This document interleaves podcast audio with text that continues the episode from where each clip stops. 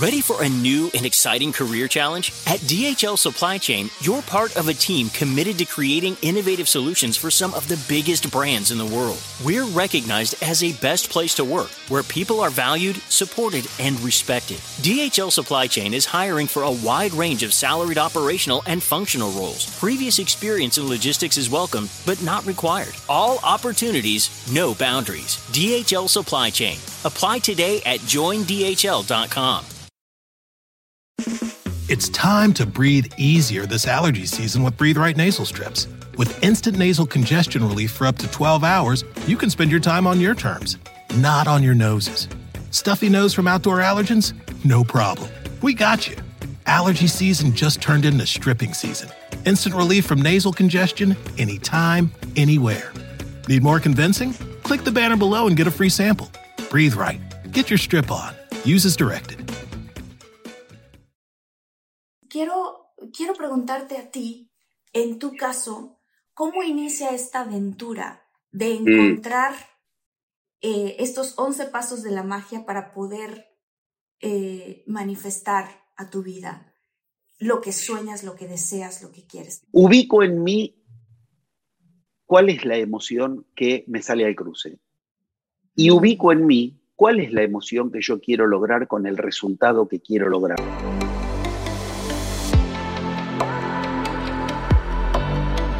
Despierta, imagina, expande tu conciencia, vive a tu máximo potencial, siente infinitos.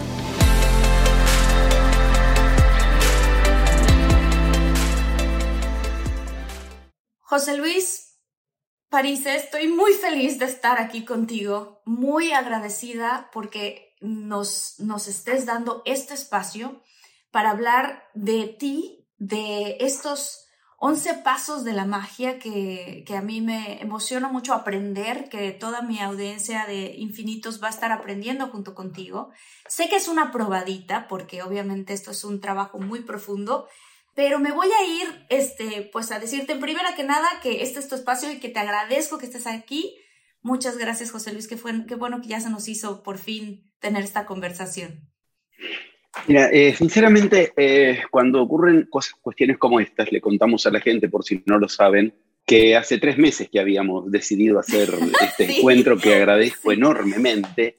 Ah, eh, cuando ocurren estas cuestiones, eh, esto está dentro de la lógica de lo que he descubierto en bueno, centenares de viajes en, en, mis años de estudio en los escritos sagrados, de las culturas más diversas. Esto se llama la lógica de la esfinge.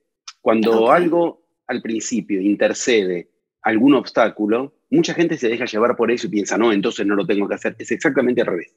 Las cuestiones valiosas son custodiadas por esfinges que intentan dificultar la entrada, pero eso es un maestro que te hace un guiño. Nadie pone un custodio en la puerta de algo que no sea valioso. Estos tres meses corresponden a ese custodio. Si continuamos, ya el mérito es nuestro, pero eso nos está indicando que lo que estamos abriendo es valioso. Por eso el agradecido soy yo. Ah, yo también muy agradecida porque agradecerle a la esfinge, verdaderamente. Agradecerle esto, a la esfinge, sí, porque pasaron es muchas cosas. No nos, o sea, no nos podíamos coordinar porque yo estaba filmando, este, y, y, pero, pero es una de las entrevistas que yo más atesoro y que más he querido tener. Entonces, gracias por decírmelo, gracias de por decírmelo. Verdaderamente me, me resulta sumamente interesante el hecho de que se pueda hablar con esta amplitud de tiempo y de profundidad de temas que hace 40 años que yo dirijo mi escuela, o sea, temas que son mi vida, realmente. Por eso te lo agradezco. Qué bonito tener aquí enfrente de nosotros a tu, toda tu biblioteca de experiencia y de todos los estudios. De verdad que sí. Mira, te voy a contar un poquito. Eh, cuando yo creé eh, este canal y este podcast que se llama Infinitos, fue porque eh, cuando yo estaba muy chica, gracias a mis papás, me empezaron a dar libros de chica como El alquimista, como El vendedor más grande del mundo, este... Todos los hemos leído. Piense y hágase rico, este tipo de libros, exacto. Y entonces yo... Tu zona erróneas estaba ahí también. Entre Ajá, todos claro, de Wayne Dyer. Este, yo Adolescencia primero. Sí, empecé, empecé a seguir estos pasos, estos libros, estas cosas. Y antes de que existiera el método del secreto, que mucha gente habla de él, yo me acuerdo que le dije a mi papá, papá, quiero comprar una cartulina y quiero irnos a comprar este, revistas y recortar porque quiero pegar yo las cosas que quiero hacer. Y yo hice una cartulina que decía Hollywood y puse a Ken mm. Reeves y puse, ¿no? Y en mi vida yo estaba muy, pasaba mis días, a veces, este, yendo a la escuela y claro que medio le ponía atención a la clase y medio que la otra mitad yo fantaseaba con imaginarme cómo me iba a sentir estando en el set. Hasta escuchaba al director que decía action, ¿no? Y hasta lo decía en inglés. Y me divertía en estos juegos mentales que yo hacía. Después pasa el tiempo y empieza y sale todo este tema del secreto, ¿no? Este, todos estos libros. Yo digo, qué chistoso. O sea, yo hacía esto desde muy niña. Y en efecto, me fueron funcionando. Una vez yo hice una, una de estas, mis cartulinas ya estaba ahí más mm. grande, y escribí en la cartulina, estoy agradecida porque hago una película con Demian Bichir. Y una amiga de mi hermana llega a la casa, ve la cartulina, sale de mi cuarto y le dice a mi hermana, tu hermana es una mentirosa. ¿No? Qué lindo. Mi hermana, ¿por? Pues porque dice que según esto hice una película con Demian Bichir. Y mi hermana, no, es que mi hermana está medio loca y hace unas cosas ahí raras en donde se pone a... mejor, loca que mentirosa. mejor loca que mentirosa. Sería esa la este, conclusión. Sí, sí, sí. Entonces, cuando yo empecé a ver que estas cosas funcionaban, dije, bueno, ¿y por qué no toda la gente conoce de esto? Y muchas cosas más que seguro yo no conozco que ahorita buena pregunta. nos vas a compartir. Entonces, este, pues quiero, quiero preguntarte a ti, en tu caso, ¿cómo inicia esta aventura de mm. encontrar eh, estos 11 pasos de la magia para poder eh, manifestar a tu vida lo que sueñas, lo que deseas, lo que quieres. ¿Cómo, cómo, de dónde inicia en tu caso? Eh, me quedé pensando en, tu, en el verbo que usaste de encontrar y yo lo, lo ubico exactamente igual, invertido. Creo que me encontró. Creo que es algo que me encontró, sinceramente.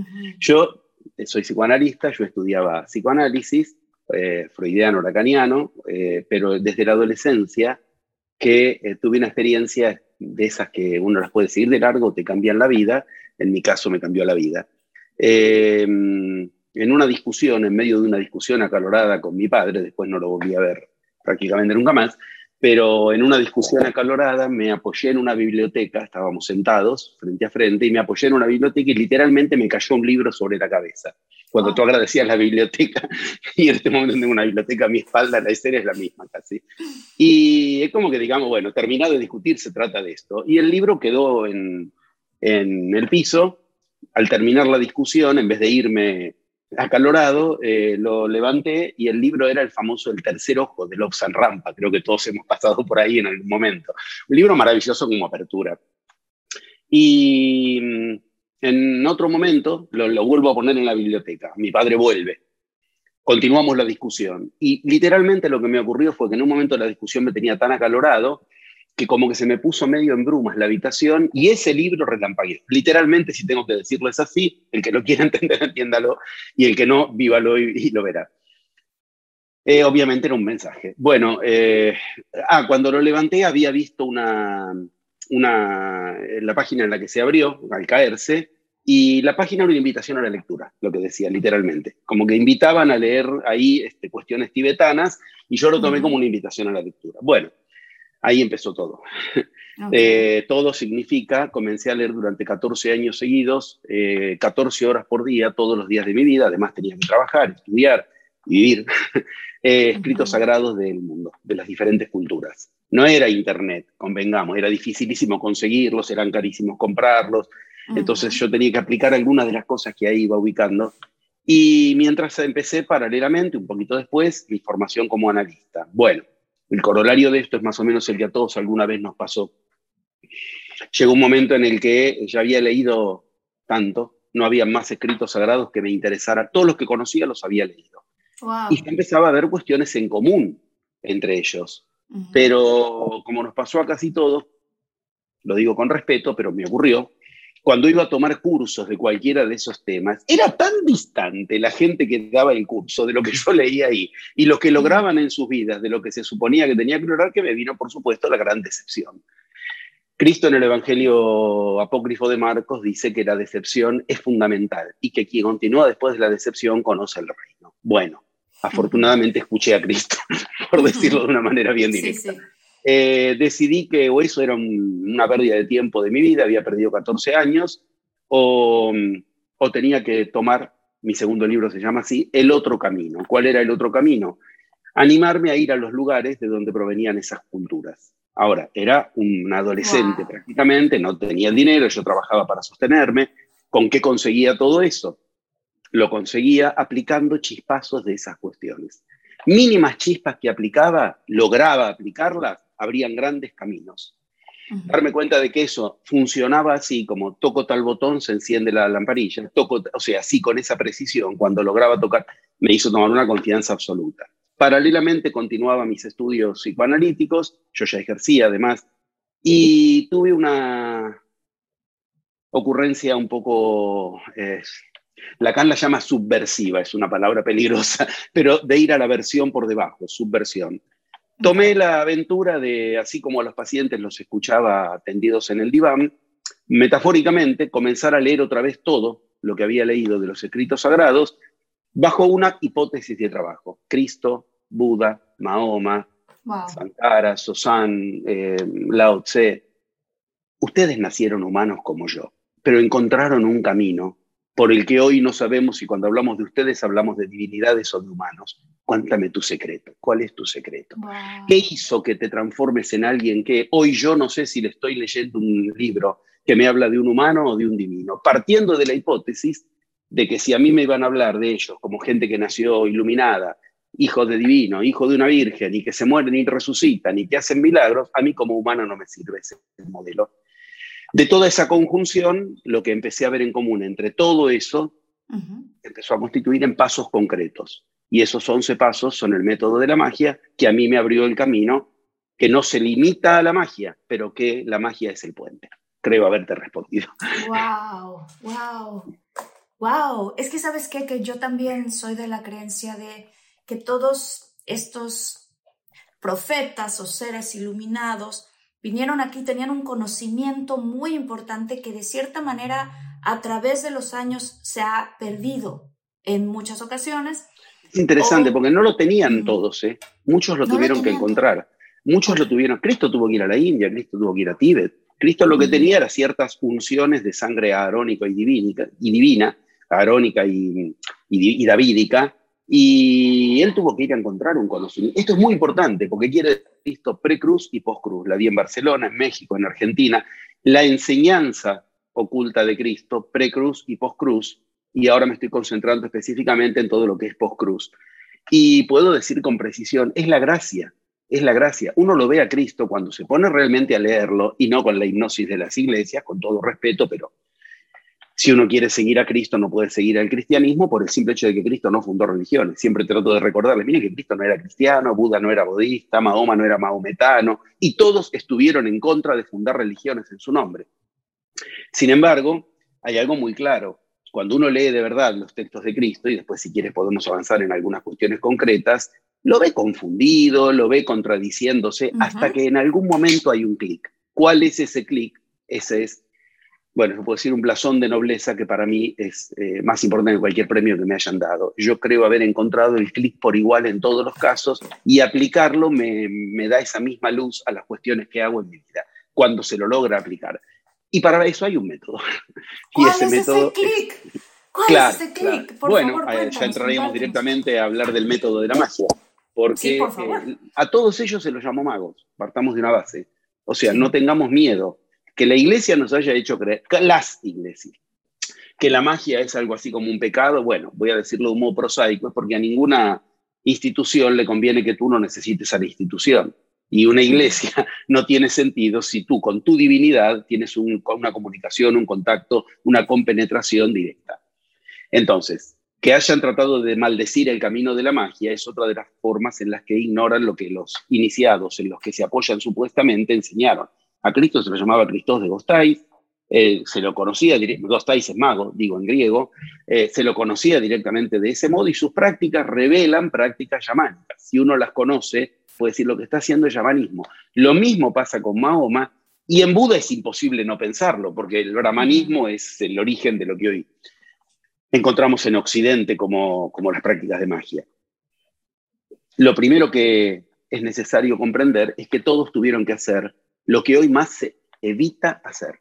Lo que a la gente, yo dirijo una escuela desde hace 40 años, la fundé yo mismo, y esta escuela crece en todo el mundo y yo doy prácticas todas las semanas de mi vida, prácticamente todos los días, a 2.000 personas de Europa, de América del Norte, del Sur, de Centroamérica, y lo puedo decir, esto está más allá de que primer mundo, segundo mundo, tercer mundo u otro mundo. Yo he dado también la historia oculta de Lucifer y puedo decir que eso último no es una broma, que esto en todos lados es así, es una máxima universal. Lo que todo el mundo busca cuando lo encuentra lo repudia, el viaje interior. Lo que cada uno de ellos hizo se inició por un viaje interior. Mira, así como para respecto de Cristo se generaron cuestiones como el cristianismo, que en realidad nos separan de lo que Cristo enseñó, igual que el budismo nos separa de lo que Buda enseñó, insisto, todos ellos estuvieron en desacuerdo total con las religiones institucionalizadas y más aún las que se fundaran en nombre de ellos, previéndolo. Sin embargo, está claro, cualquiera de ellos tuvo que cambiar la concepción mental que tenía normalmente normalizada la religión de su época. Mm. Ahí se inicia el viaje interior. Todos nosotros tenemos en, en lo que llamamos normalidad una simple convención, que es desde donde pensamos las cosas. A nadie se nos dio a elegir. La convención está por igual en todas las culturas originarias advertida. Mira, esa convención es la que, por ejemplo, en la Biblia judío-cristiana, la que posiblemente todos más, por lo menos conozcan, es la que está nombrada literalmente como los cuatro jinetes del Apocalipsis. Cuatro convenciones que cada una de ellas nos llevan al mismo lugar, nos llevan a lo peor. Cuando nosotros queremos hacer algo, no tenemos detectado que desde donde partimos ya está preseteado, preformateado, la matrix prefabricada en cada uno de nosotros. Esa matrix, precisamente, es a la que recurrimos por el solo hecho de que estamos convencidos. Vencidos, ¿eh? vencidos con cuestiones que son paradigmas imperantes. Y son cuatro. Esos cuatro son atemporales. A Cristo le pasaba lo mismo que a ti, que a mí y que a la amable audiencia. Todos nos las tenemos que ver con eso. En la India se llaman cuatro, los cuatro yugas. En las culturas de Mesoamérica, de Centroamérica, lo llaman los glifos. Son los cuatro glifos alrededor de la piedra del sol, del más llamado calendario azteca. En diferentes culturas tienen diferentes nombres. En la roca Hopi son los cuatro muñequitos parados en la parte exotérica, no esotérica, exotérica. Y hoy día son los mismos que en cualquier otra situación de cualquier otro tiempo. Lo único que ocurre es como una calecita creo que ese nombre se conoce más o menos en todo el mundo, la calecita, esa cosa a la que los chicos van y se suben y giran y toman una sortija, no sé si tiene otros nombres en otros lados. En una época hay uno de ellos que es el que es la cara visible, gira y esto es un ciclo. Este ciclo llevaba 16.125 años y el giro final se dio el famoso 12 al 22 de diciembre del 2012 el famoso 2012 de las profecías mayas. ¿Qué pasó? Esos cuatro los tenemos que tener identificados primero. Son los mismos cuatro de los que tuvo que partir en su viaje interior Cristo, Buda y cada uno de los que nombré antes. Tienen nombres propios y en la Biblia están codificados. Religión, economía, política y ciencia. Bienvenidos al mundo contemporáneo, tanto como al mundo de la Biblia. Yo decía, yo leí todos los escritos sagrados que conozco. En todos lados es lo mismo. Tú lees la Biblia, mm, el problema que tenía Salomón, el problema que tenía Cristo con los brahmanes, el problema que tenía Buda con los sañasines, el problema que tenía Mahoma con las, con las tribus reinantes, es el mismo. Algunos de esos cuatro toman el poder, se van variando y te dicen eso que se llama maldición. Maldecir, decir mal. Te dicen algo que te maldice la vida. ¿Qué te dicen? ¿Qué es la realidad? Chau, olvídate de tu divinidad. Si a mí me dicen lo que es la realidad, yo ya no puedo entonces emprender un camino de divinidad en mí. Porque a Dios nadie le dice lo que es la realidad, Dios la genera. Claro. No hay duda de que Cristo generó una realidad que sin Cristo no existía, por eso hablamos de antes y después de Cristo. Lo mismo con Buda en la India y lo mismo con Muhammad en, el Medio Oriente. ¿Qué sucede? Sucede que generaron realidad porque partieron de un clic, un viaje interior para variar desde dónde se piensa el universo. Pero no es, vamos a pensar el universo, los agujeros negros, las constelaciones, los planos, el bardo, todo, todo eso lo estudié y es la misma lógica, quiero decir. Desde dónde se piensa el universo significa, tú dado un ejemplo extraordinario recién.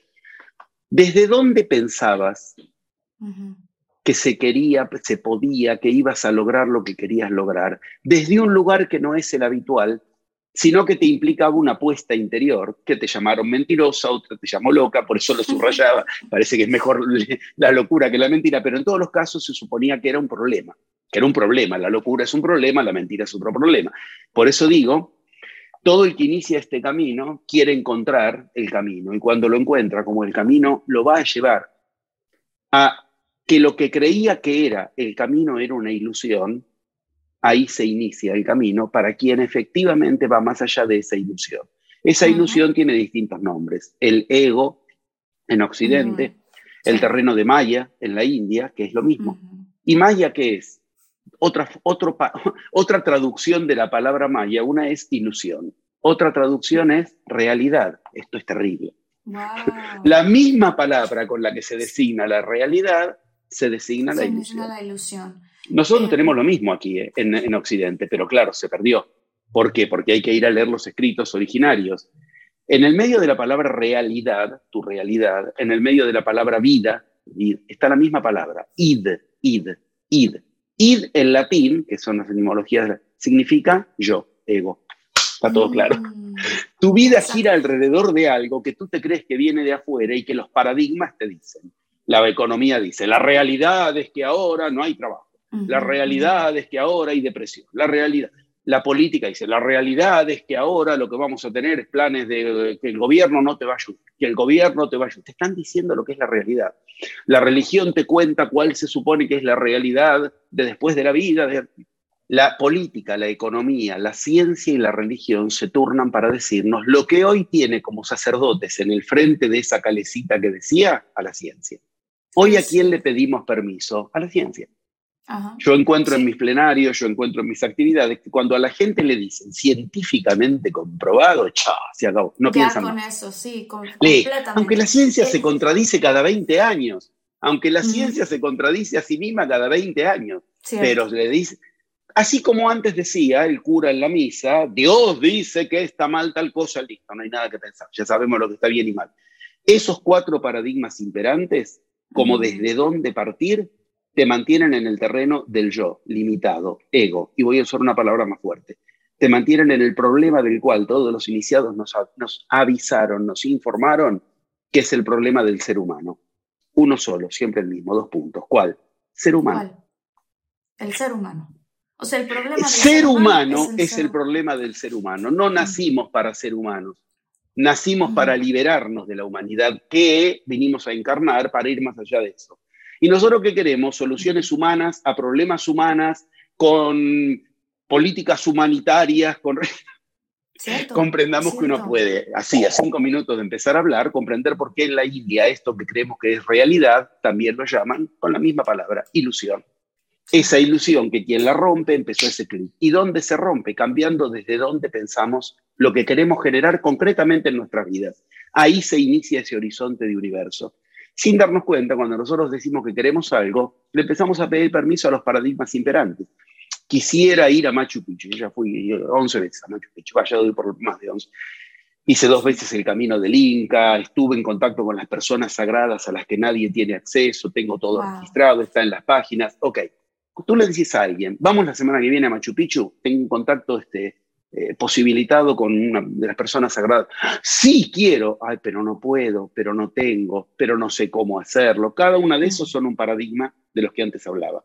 ¿Tengo o no tengo economía? Ya le estás pidiendo permiso al paradigma de la economía. No sé cómo hacer. ¿Quién es el paradigma del saber? La ciencia. Le estás pidiendo permiso al paradigma de la ciencia. No puedo. ¿Quién es el paradigma del poder? La política. No debo, ¿quién es el paradigma que nos dice qué debes y qué no debes hacer la religión? Por eso son cuatro glifos en la piedra del sol que están rodeando al luminoso, al que en el medio es el que tiene que generar la realidad. ¿Con qué? Después lo podemos continuar hablando si quieres. Me preguntaste por el clic. El clic se inicia y es el primer paso de los once pasos de la magia, la variación rotunda en desde dónde se piensa lo que quieres lograr, como testimonio de desde dónde piensas el universo. Y cuando descubres que te sale al camino el político, el religioso, el economista, el eh, científico, lo que te está saliendo al camino es tu yo, tu ego, porque tu ego está formado ahí con esos paradigmas imperantes. José Luis, ¿puedo, puedo decir, eh, voy a dar dos ejemplos ahí. Uno tiene que ver obviamente con el mío, porque yo no, no nací hija de algún actor o alguna actriz o de algún productor o nada, ¿no? Yo crecí en, un, en una ciudad en Tabasco, México, que ni siquiera es uno de los estados más grandes.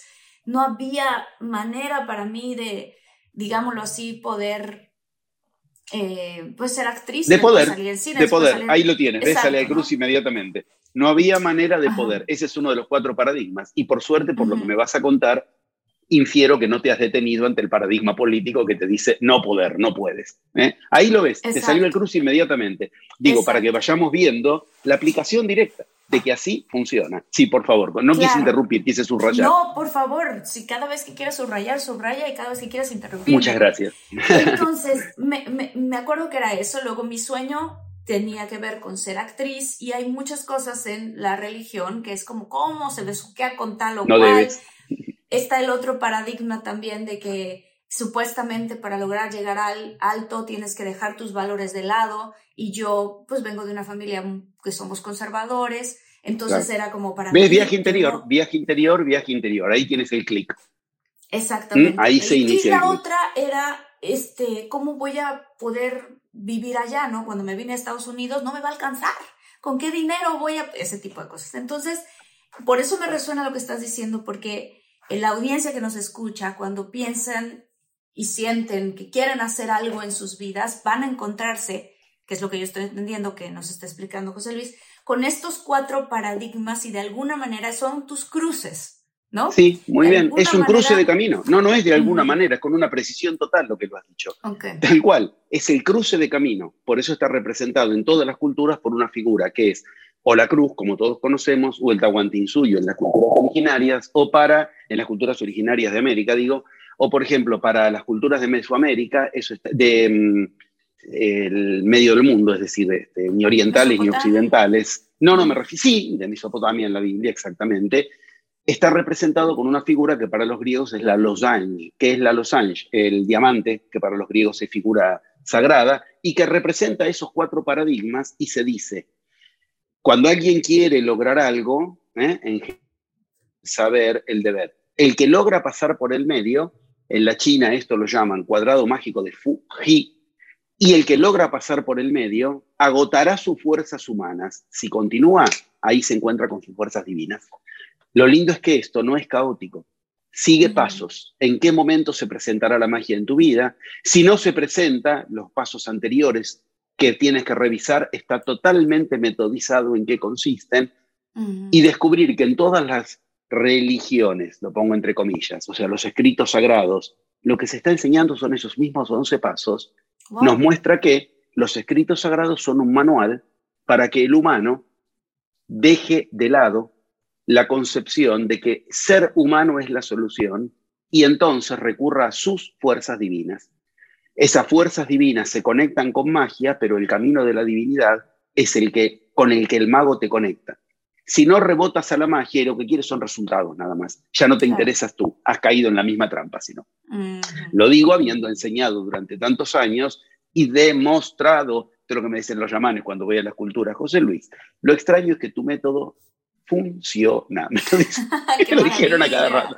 Porque acá viene tanta gente que tiene la concepción, ¿no? muchas veces traductor mediante, porque no hablan así, no tienen esta fluidez y menos aún en el idioma.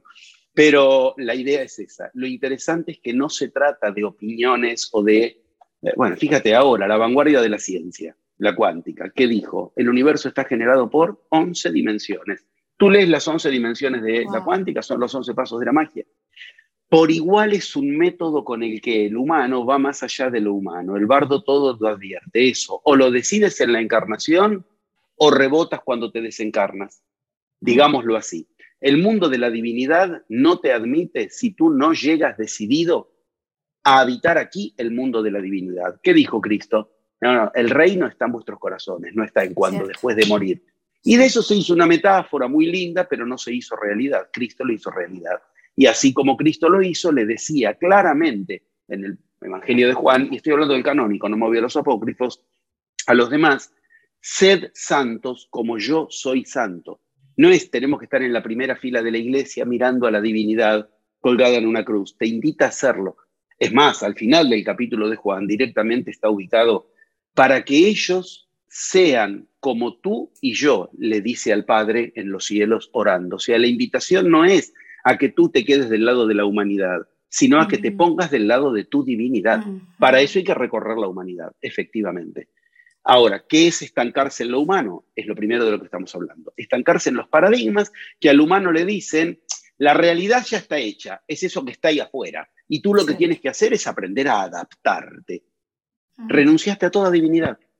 La divinidad genera realidad. Génesis 1.1. La divinidad empieza a generar una realidad. Lo mismo lo encuentras en el Popol Vuh, lo mismo lo encuentras en el libro tibetano, el más llamado eh, libro tibetano de los muertos, el, el Bardo Todo, lo mismo lo encuentras en el libro egipcio de los muertos. La divinidad te invita a que tú generes tu realidad. ¿Y qué es generar tu realidad? A mí, me va a, decir, a mí nadie me va a venir a decir qué tiene cura o no tiene cura en mi vida, qué puedo o no puedo económicamente, qué se puede o no se puede a nivel moral o a nivel religioso, porque yo voy a tener que respetar cuestiones que están por encima de cualquiera de esas cuestiones, que nada me van a poner en conflicto con los demás humanos en cuanto a que cualquier cosa que yo quiera hacer, manejando en el peor de los sentidos de manipular a los demás, impide que yo genere mi realidad. O sea, hay leyes absolutamente claras, que son las mismas que enseñan en su accionar los iniciados.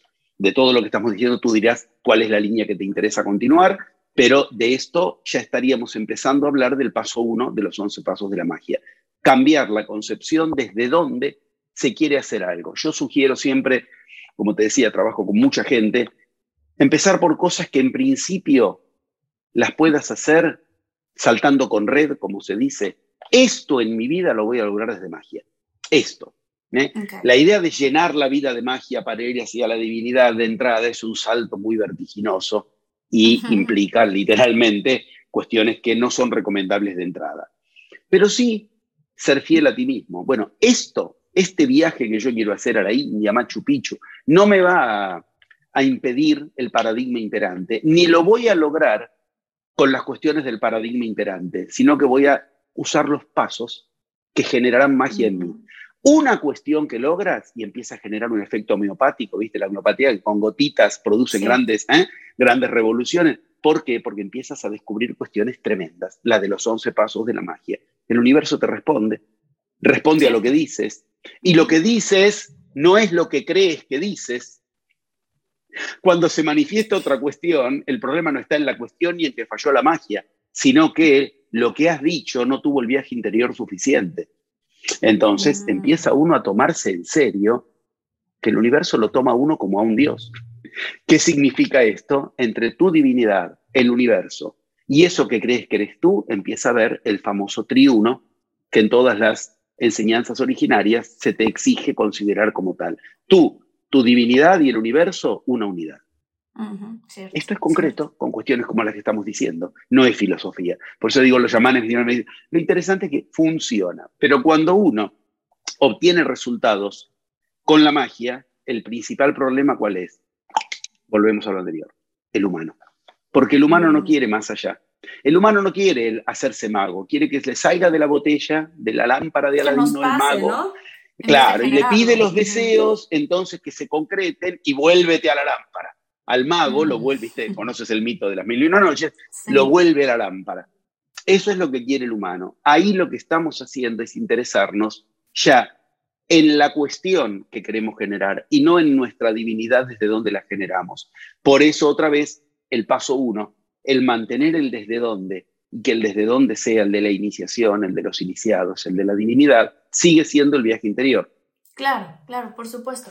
Entonces, el paso número uno sería de dónde, de dónde.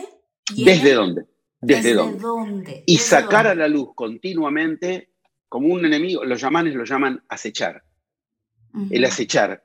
Hasta ahora te ha acechado a ti, tú eres la presa, el cazador. Te das vuelta y la acechas. ¿Cuál es la presa? El paradigma. ¿Cuál es para presa tú? ¿Cuál es el cazador? El paradigma imperante. Está esperando que quieras asomar la cabeza como tú lo has hecho cuando contabas tus experiencias, para venir a guadañártela. Conoces la historia del lecho de Procusto, cortarle la cabeza si sobra o cortarle las piernas que sobran para que todo entre en el mismo tamaño de los lechos. Bueno, o sea, para que la gente siga durmiendo. Los lechos no por nada es un lecho, no, otra cosa. ¿Qué implica esto? Cuando tú quieres asomar la cabeza, comienza ese viaje interior. ¿Por qué? Porque tienes que estar acechante y ahora tú eres el cazador de la presa. Acá vino, acá vino el político en mí, acá vino mi ego, mi yo diciéndome, puedes por esta vía, no puedes por esta otra. Esto puedes, esto, discurso del poder, política. No sabes, si no sabes, no te metas. ¿Qué nos han convencido? El saber nos va a curar los problemas. Mira, lo que voy a decir, yo esto en los plenarios lo apoyo en documentación de la ONU, de la Organización de las Naciones Unidas, Nunca la humanidad supo tanto como ahora. Hoy un chico de séptimo grado sabe más que lo que sabía Arquímedes o que lo que sabía Pitágoras. Cierto. Nunca la humanidad estuvo tan entrampada, tan trabada y tan mal como ahora. O sea, el saber no nos cura ni nos resuelve algo. Mm. Esto no quiere decir no hay que saber, quiere decir, y esto es muy importante que lo aclaremos de entrada, yo he usado una palabra clavísima, súper clave, paradigmas. El problema no es la ciencia, el problema no es la economía, el problema no es la política y para muchos tampoco el problema es la religión. El problema es si de eso haces un paradigma. Comprendamos que es completamente distinto. Yo ahora estoy hablando contigo a través de un computador, un ordenador que requiere ciencia, economía para conseguirlo, políticas que... Ahora, ¿qué quiere decir esto? El problema no es la ciencia, no es la economía, no es la política, no es la religión. El problema es si de eso haces un paradigma. ¿Qué es un paradigma? Volvamos al inicio. Lo que te dice lo que es realidad. Digma, digma, es un, concepto griego extraordinario. El digma era un dicho regente, un dicho matriz.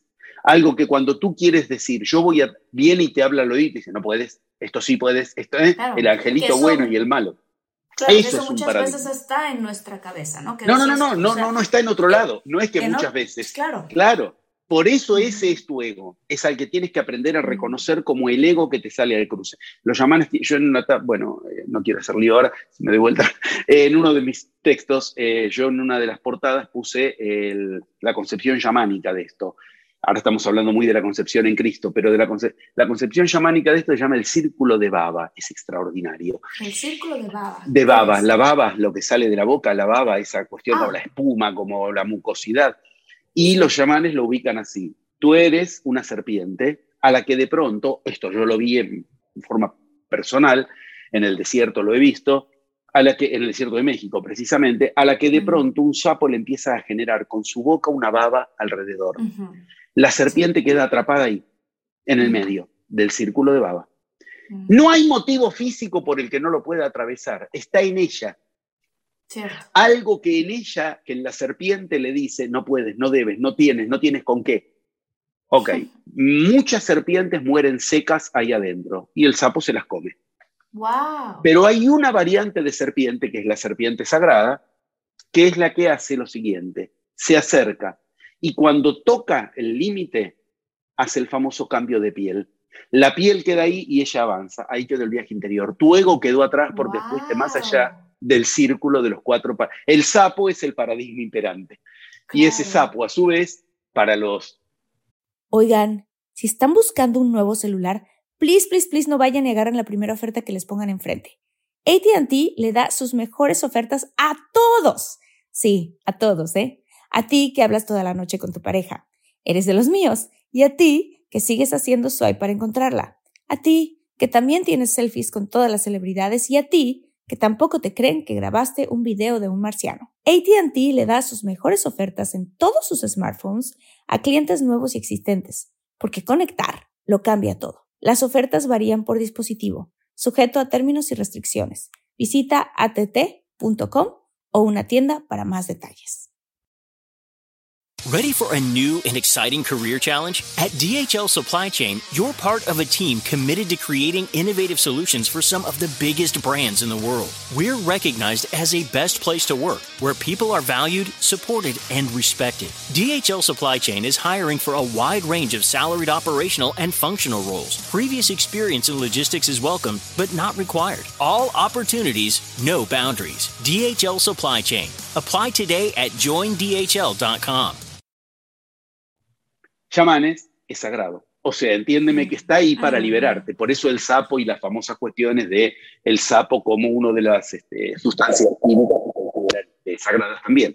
O sea, como volvemos a ver, la esfinge al final era un maestro disfrazado, pero si tú no te detienes, ante, que, ante lo que no es más que baba del sapo. Pensemos baba del sapo, información, eh, publicidad, campañas que te dicen lo que sí, es baba del sapo. Cuando tú quieras ir más allá, pero entonces hay que cambiar la piel. Y ese cambiar la piel significa dejar atrás el ego. Creo que es clarísima la imagen, es extraordinaria, es, milenaria. Es, es extraordinario. Lo que estás diciendo es maravilloso. Fíjate que hace un par de días tuve la oportunidad también, igual que contigo, de conocer a Joe Dispensa.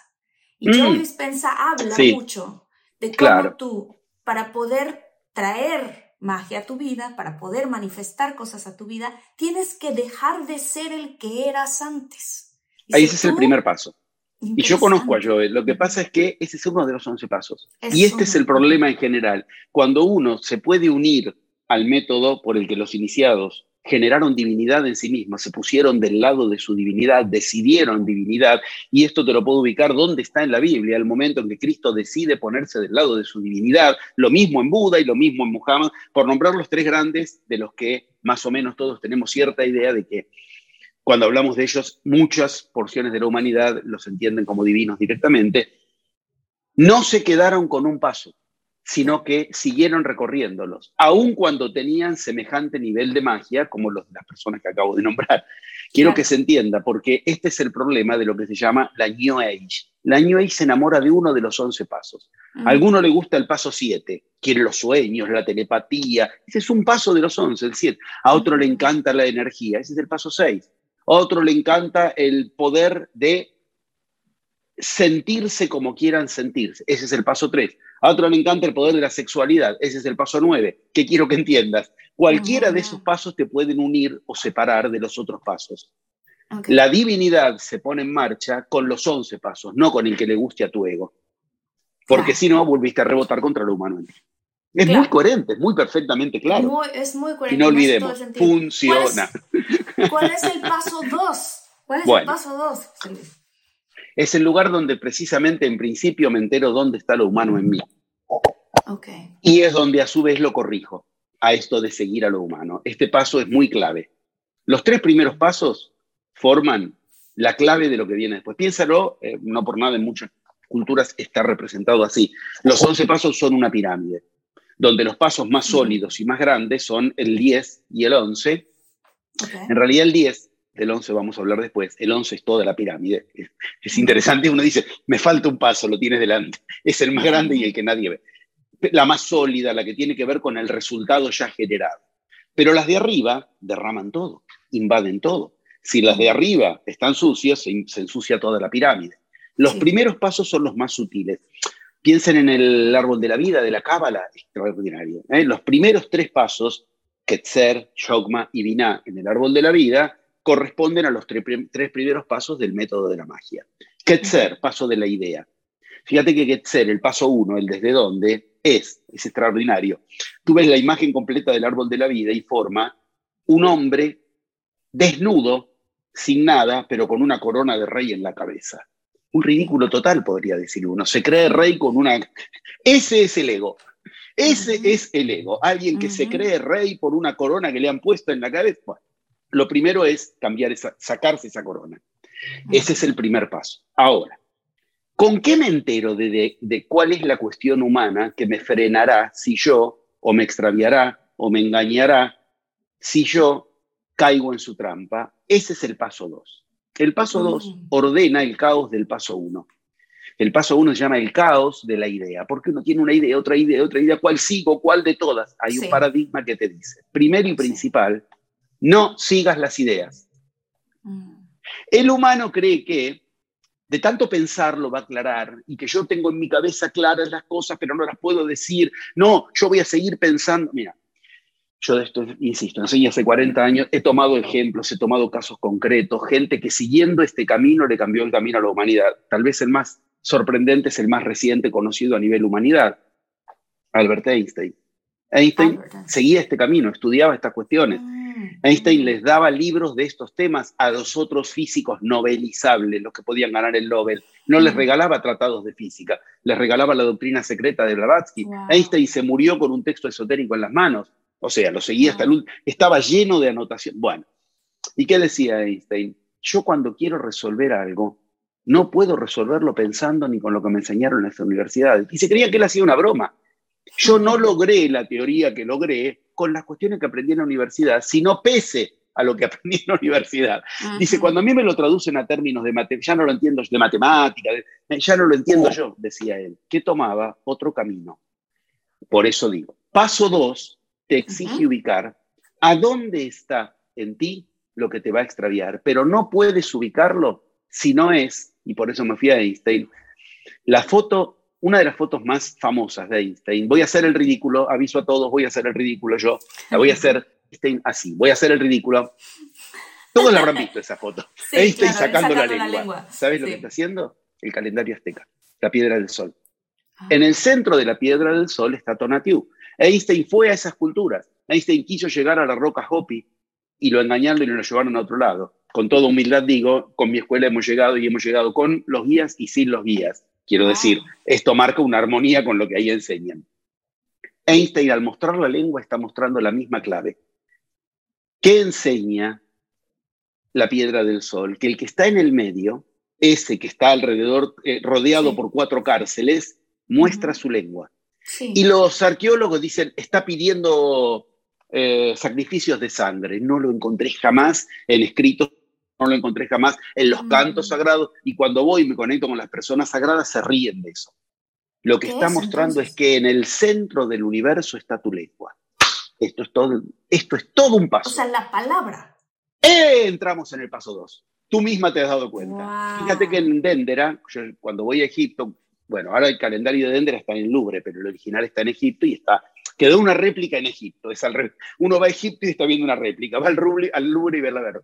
¿Qué hay en el centro del zodíaco de Dendera? Un, un, digámoslo así, un rinoceronte, eh, que es eh, particularmente sagrado, con un cocodrilo, que mm. en el medio del zodíaco de Dendera, ¿qué hace? Saca su lengua, muestra la mm. lengua. Mm. Culturas que entre sí jamás se conocieron, sin embargo, tienen una misma enseñanza. ¿Qué enseñanza? La misma que enseña Cristo cuando habla de que lo que pudre nuestra realidad no es lo que entra en nosotros, sino lo que sale de nuestra boca. No es, está diciendo claramente, no se trata de cuestiones de dietas. Yo he convivido con las personas sagradas de cada cultura, algunos comen carne, otros no, otros no comen, otros comen y toman y disfrutan de la... Y son igual de sagrados cada uno. Te está diciendo lo que sale de tu boca. Acá está la clave. Aquí tenemos que tomar un verdadero tiempo al respecto. El paso dos ordena, ordena el caos de la idea. ¿Con qué? Con la palabra. Primero y principal, no se logra ordenar pensando. El pensamiento no ordena el pensamiento. Por eso me iba Einstein, entre mm. Descartes, los que se supone que generaron las ciencias, las ciencias duras. Descartes, ¿de dónde obtuvo el sistema cartesiano de las tres coordenadas? De un estado alterado de conciencia. Einstein, ¿qué hacía? 30 sueños tuvo. Descartes tuvo tres sueños que le, ¿Ves que ninguno lo obtuvo pensando? Pensarlo llevaba al estado límite y cuando precisamente entraban en los otros pasos, venían las soluciones, venían la resolución, los descubrimientos. Esto es así, es histórico. Einstein tuvo 30 sueños que soñaron la teoría de la relatividad. Descartes tuvo tres sueños que además están relatados, se sabe cuáles. Y así te puedo ir contando de tantos y tantos. José Luis, ¿Qué significa esto? Sí. Perdón. Ahorita recordé, por ejemplo, eh, la Biblia, tal cual, donde donde habla de Dios, o sea, como habla de la palabra, o sea, en cierto momento... Desde el Antiguo Testamento ya es así. Desde el Dios no pensó. Dios no pensó, Dios dijo. Dios dijo. Eso es a lo que yo, dijo. mientras te escuchaba, eso es lo que me remonté a esa parte, ¿no? O sea, Dios dijo que se haga la luz y se hizo Entonces, la luz. Entonces se hizo.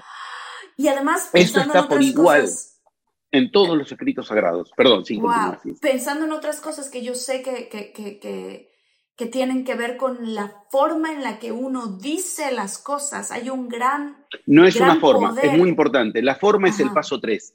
Mira, ya te anticipaste. ¿Ves cómo de a ah, poco va llegando al... Tú, tú me estás dando la clave, es interesantísimo para que la gente lo vea. Cuando tú hablas, antes estaba con la cuestión de vas a poder o no el paso uno. Ahora al hablar anticipaste la forma. La forma en realidad es el paso tres. Lo ah. que estamos viendo te trae el paso tres. Y fíjate cómo en la medida que empiezas tú a profundizar y a recorrerlo, sin saberlo, de algún lugar te está viniendo una información efectivamente concreta.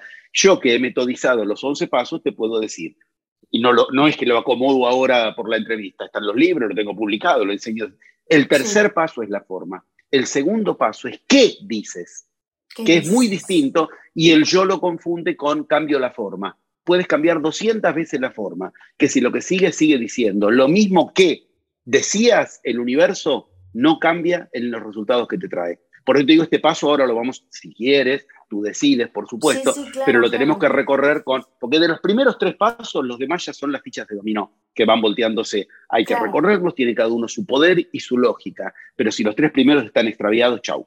¿Eh? los chamanes tienen esa... Eh, perdón, estoy así muy emocionada porque, porque el, primer, el primer paso, tal cual, el que, el que mencionaste, eh, de, de, de estas estos paradigmas, ¿no? Cada uno de estos paradigmas, religión, la economía, la política, la ciencia, al final, si uno termina creyendo todos esos paradigmas, terminas encerrado en esta especie de jaula, que era como tú Tal cual. Lo, es clarísimo, sí, los cuatro glifos, claro. Y, y de pronto, como estamos, se nos ha dicho muchas veces que nuestra realidad es lo que vemos con los sentidos y lo que está allá afuera.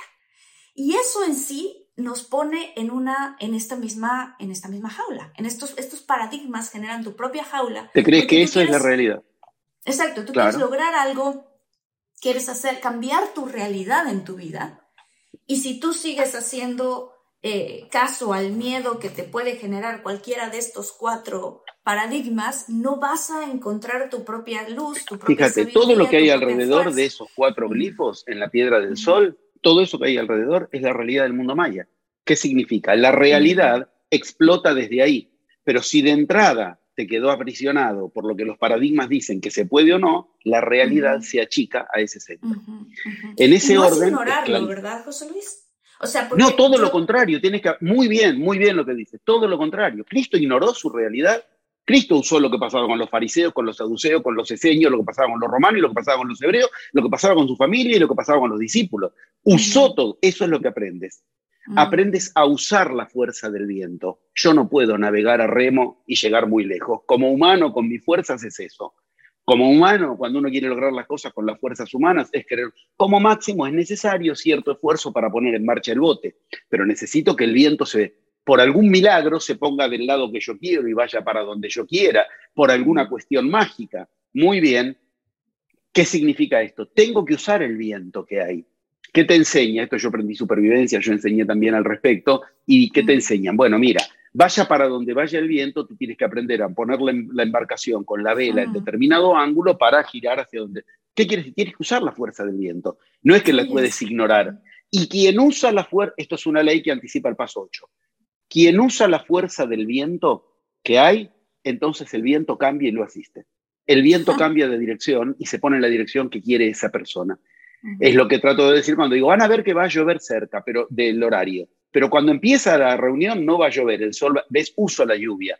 ¿eh? Al principio o al final, la uso la que está. Esto es muy importante porque si no, te venden sectas. Hay que aislarse, hay que dejar a la familia, hay que dejar... No, hay que usarlo. Cristo no dejó a la familia. Buda cuando la quiso dejar, bueno, si quieres te puedo contar la historia, pero cuando Buda la quiso dejar a la familia, cada una de sus visiones, de su contemplación, lo volvían a poner ante la familia. Y después, de hecho, y a a la esposa, le manda al hijo, y el padre le aparece. Supuestamente se las... No, no creamos eso. Sí, sí, de lo que se trata es de que lo más difícil que es ante la familia, ante el trabajo, ante tu propio cuerpo, generar la realidad que quieras. No separarte de ellos para generar la realidad que quieres. Voy a dar una muestra clara. La mejor demostración la de Alberto Todol. Cuando te desencarnas, quedó atrás tu familia, tu trabajo, tu cuerpo. En la encarnación siguiente sigues igual de, de prisionero de todo. Por eso te tienes que reencarnar. Si la solución fuera separarse en lo denso de las cosas, la muerte resolvería todo. El bardo todo no te deja lugar a dudas. ¿Te moriste prisionero o vuelves a la misma prisión? Fíjate qué interesante. Pero todavía no entramos en el paso 2, ¿no? Ahora, no olvidemos que estamos ahí. Retomando rápidamente el paso 1, como para cerrar ese y regresar al paso 2. Este, recordé también que, que cada una de estas cosas tú nos estabas diciendo, cada uno de estos paradigmas estabas diciéndonos que es una cruz. Y yo recuerdo porque estás, estás en una encrucijada entre lo que quieres hacer y lo que te dicen que no se puede o lo que no. Entonces yo recuerdo en la, en la Biblia, muchas veces, Jesús no decía, ah, deja tu cruz por allá y sígueme. Él decía, carga tu cruz. Toma tu cruz. Muy bien. Toma tu cruz tal cual. Y sígueme. Tal cual. Entonces a mí esto me hace mucho sentido porque, claro, o sea, continúa. Ahí tenemos bueno, ya estás, eh, realmente te agradezco mucho, orientándome mucho en por qué vía pienso que te puede y puede ser de utilidad a tu audiencia, tú conoces a tu audiencia, eh, orientarnos, porque hay cuestiones respecto de esto que has dicho, que son dichos de Cristo, concretamente, que el paso 2 te exigen considerarlas y que si no las consideras, rebotas contra lo que crees que ha dicho Cristo, porque a tu ego, a tu yo, el paradigma imperante le hizo creer que Cristo dijo ciertas cosas. Esto que dices de la cruz, mm. es muy fácil que alguien diga, no, Cristo le dijo, ¿eh? vende las cosas y sígueme, ¿ves? Hay que desprenderte de lo denso. Nunca Cristo le dijo mm. eso. Ahí empiezan estas cuestiones. A ver, voy a ser claro. Estábamos en que el paso 2 es el orden de la palabra. La palabra ordena al caos de la idea. Igual que ocurre en un psicoanálisis. No es que tú te sientas frente al psicoanalista a pensar, tienes que hablar para ordenar el caos de tu historia, de las ideas que tienes, de qué era bueno, qué era malo, quién te quería, quién no te quería, cuál fue la escena que tanto te afectó, ¿eh? hay que hablar. La palabra ordena el caos. Bueno, cuando decíamos, cuando Dios, en todos los, en todos, Popol Vuh, libro tibetano de los muertos, todos, empieza generando el universo que quiere, no se adapta a la realidad, la genera, recordemos, ¿qué hace para generarla? dice, dice. ¿A quién? Si se supone que está solo en el mito. dice, ¿a quién le dice? Y, dijo, y dijo, ¿a quién? ¿Ves? No te están diciendo, pensó porque estaba solo, no tenía con quién hablar, pobrecito. Te está dando un método. Lo que él quería hacer lo tenía que nombrar. Por favor, detengamos ahí el universo, como dicen los llamanes. Congela la realidad. Lo que quieres hacer lo tienes que nombrar. No lo que crees que estás nombrando, sino lo que quieres hacer. Ahí hay un abismo. Esto es lo que hace que Cristo en el Evangelio apócrifo de Mateo, de Tomás diga, el lugar más lejano es el que estás pisando. ¿Por qué? Porque se abre un abismo en ti mismo. Cuando tú crees que estás diciendo lo que quieres lograr para que efectivamente avance la realidad a concretarse en la base de la pirámide, en el paso 10, no tienes la más mínima idea de lo que le estás diciendo a tu realidad si no aprendes lo que en toda cultura iniciática está honrado como sagrado, a escuchar mm. la palabra. La gente no escucha la palabra. Por eso te digo, acá necesitamos un cierto lugar de mucha certeza de que se lo puede seguir bien. ¿Qué ocurre en tu cerebro cuando la gente habla? ¿Qué ocurre en nuestro cerebro cuando la gente habla? ¿Sabes lo que ocurre? Algo terrible. Esto ya la ciencia afortunadamente lo puede ver con los neurotransmisores y, las electroencefalogramas. ¿Sabes lo que ocurre cuando la gente habla? ¿Qué ocurre? No se activan centros de escucha. ¿Me escuchaste lo que te dije? No se activan. No se activa. En un diálogo no se activan los centros temporales del lóbulo temporal de escucha. O sea, la gente no se escucha cuando habla. Ahora, escucha con lo que te dije. Mm. La gente no se escucha cuando habla. Lo mismo ocurre hacia adentro. El paso 2 de la palabra es lo que hace que la esfinge, si la vieron en las pirámides, la esfinge de la pirámide me refiero de Keops, por ejemplo, del Valle de Giza en, Egipto, tenga esa especie de parabólica alrededor, alrededor de las orejas. Fíjate lo que pasa con el tonativo del centro de la, de la piedra del sol que decíamos. Tiene dos orejas, dos orejotas que atraviesan los paradigmas. Fíjate lo que pasa con el centro del zodíaco de Dendera. Lo mismo. El hipopótamo se pone arriba un cocodrilo, el cocodrilo no tiene orejas, el hipopótamo sí, y el hipopótamo sobresale en las orejas sobre las del cocodrilo. Quiero que se empiece a entender algo. Cuando Cristo enseña a bendecir lo que quieres, te está enseñando que no alcanza con decir, hay que decir bien. Bendecir significa decir bien.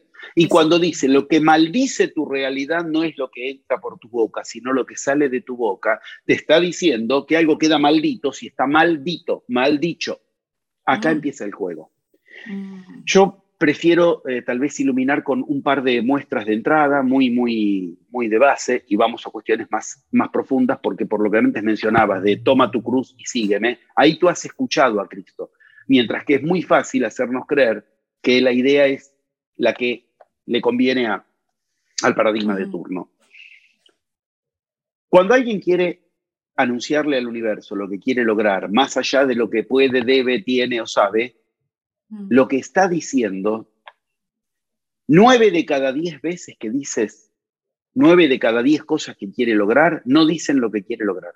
Y la mayoría de las veces dicen lo contrario. Si yo estoy planteando, mañana quiero encontrar trabajo, voy a encontrar trabajo. Si yo estoy planteando, mañana salgo a buscar trabajo, no lo voy a encontrar.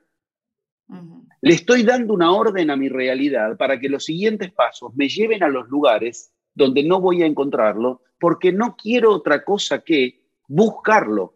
Remítase al paso uno. ¿Desde dónde te viene querer buscar trabajo y no encontrarlo? ¿Entiendes que hay un viaje interior? Claro, uno empieza a descubrir ciertas iluminaciones de su real. Es cierto, en mi familia, en mi familia, lo que Freud llama la novela familiar del neurótico.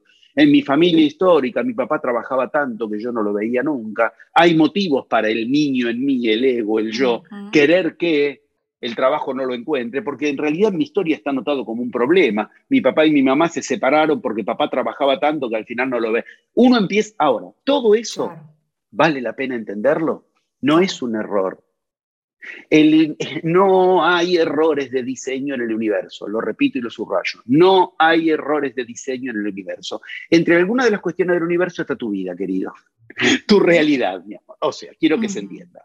Tu realidad, tu vida, no tiene errores de diseño. Esto es genial entenderlo. Me saca la mochila. ¿Por qué a mí me tocó esto? ¿Por qué? Sí. Cuando te encarnas, eliges exactamente la familia, el nombre con el que te nombrará la familia, las circunstancias culturales. ¿Para qué? Para resolver lo que encarnación tras encarnación viene viendo que no se resuelve.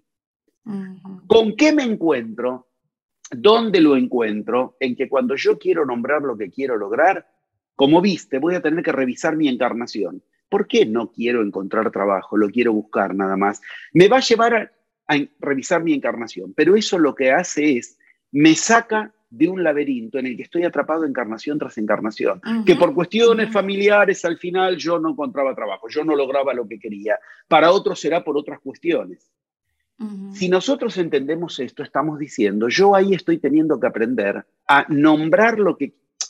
Nombrar no significa que el sonido salga de la boca necesariamente. Hay una decisión que neurológicamente se comprueba fácil. ¿Qué es lo que los griegos llamaban rumia mental? Lo que en la India llaman el mono, el bico, ¿viste? El pensamiento que es un mono, va de una rama a otra rama, se me ocurre. No, no, no, con eso es caos. Yo tengo que nombrar lo que quiero. ¿Cuándo interrumpo el caos de la idea? Cuando escucho lo que estoy queriendo nombrar, lo que estoy queriendo lograr.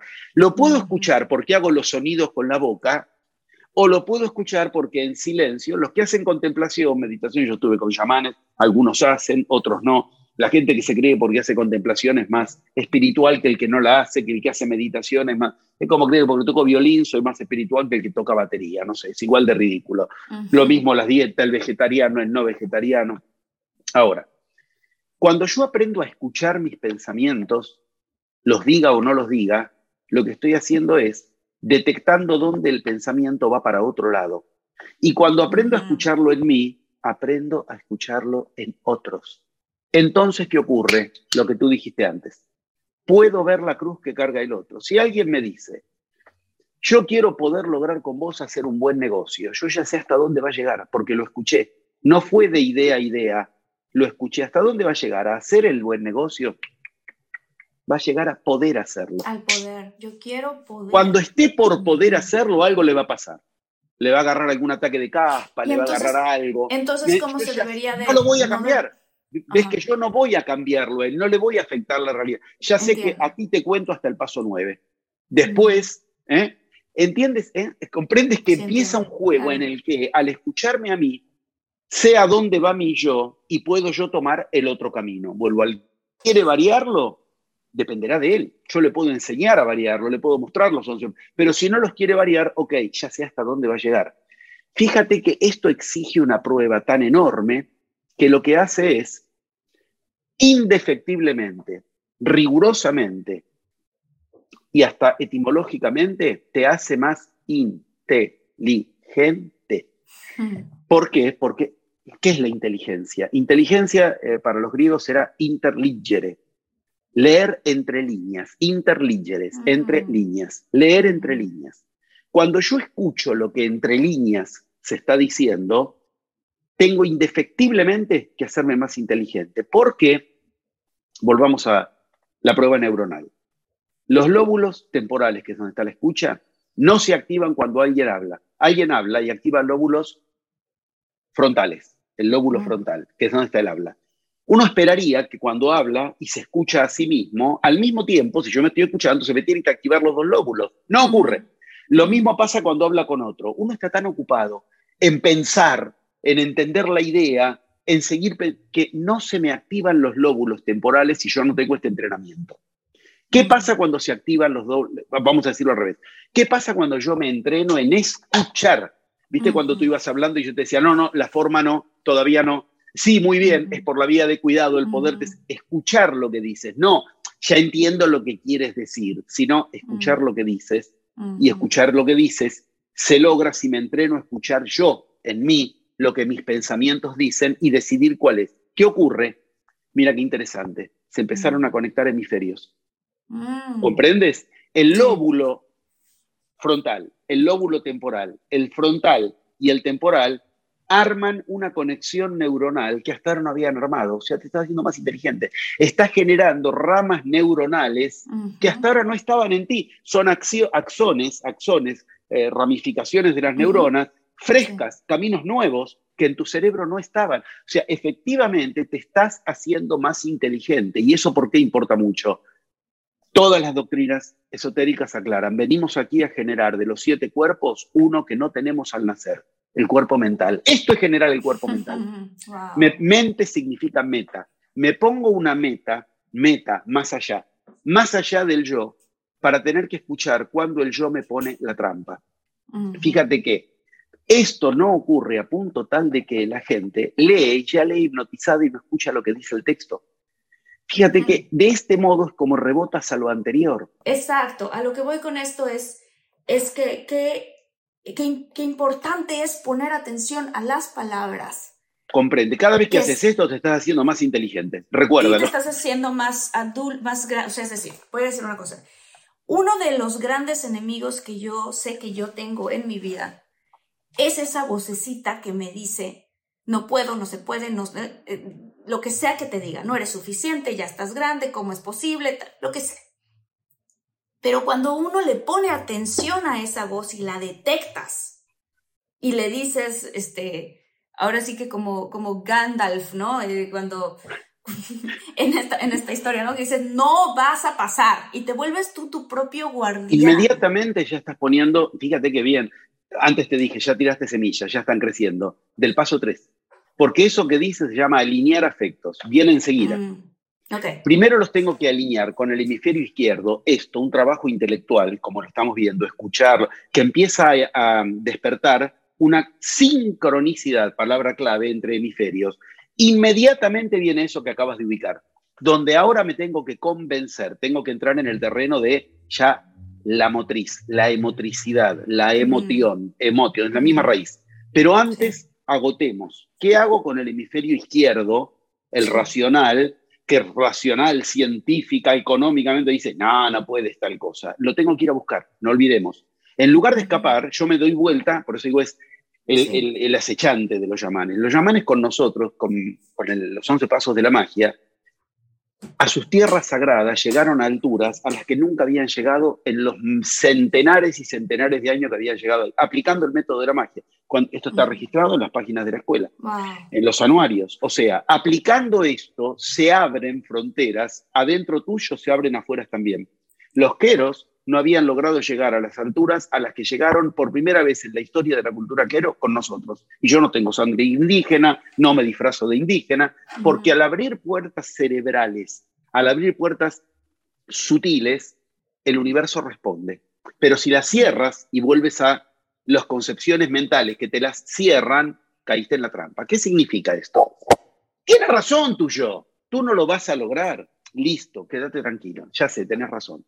Si voy desde el yo, no lo voy a lograr. ¿Entiende lo que estoy haciendo? Le estoy empezando a dar respuesta. Ocurre que vos no conocés la magia, es un combate. Yo he enseñado artes marciales iniciáticas muchos años. Esto, el camino se inicia, así como son 11 pasos, son cuatro fases. Es como decir, 11 materias que tengo que aprender en cuatro años de colegio.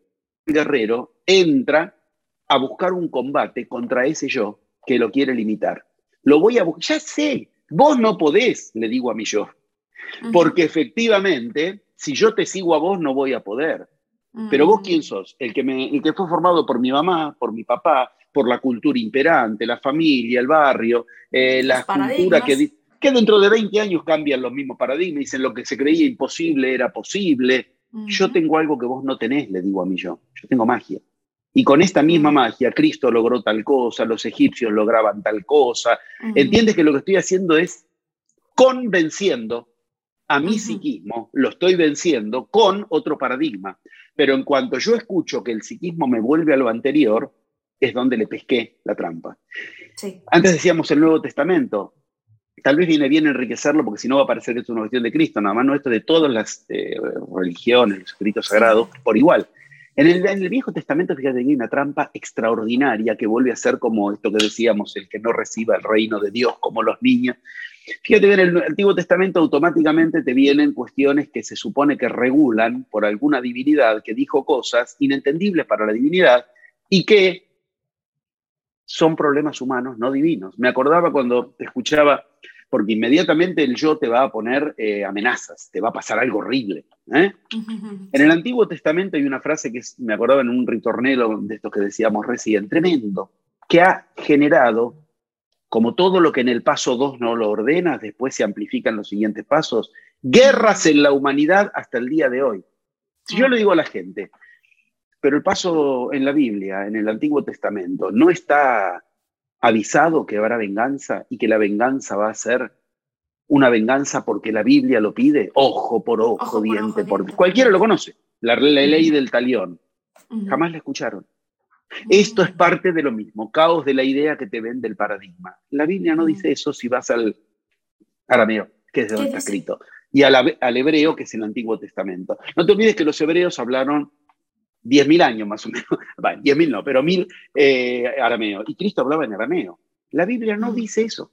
En el arameo y hebreo dice, al código de Hammurabi, solo un ojo por un ojo solo un diente por un diente. Si uno la escucha, es una ley limitativa, no es una ley de ve a buscar ojo porque han matado a tu hijo, mata a tu hijo. Ah. Es una ley que dice no más de un ojo por un ojo, no más entiendes que le está poniendo un límite a la cuestión, que de lo contrario esto generó que entre musulmanes y hebreos haya guerras concretas por esa frase, frase que no ha sido escuchada y el caos. a lo mejor podría estar hablando de justicia. Una cosa es, mira, más de un ojo por un ojo no, es como decir, supongamos, te sacaron mil pesos, no le saques más de mil.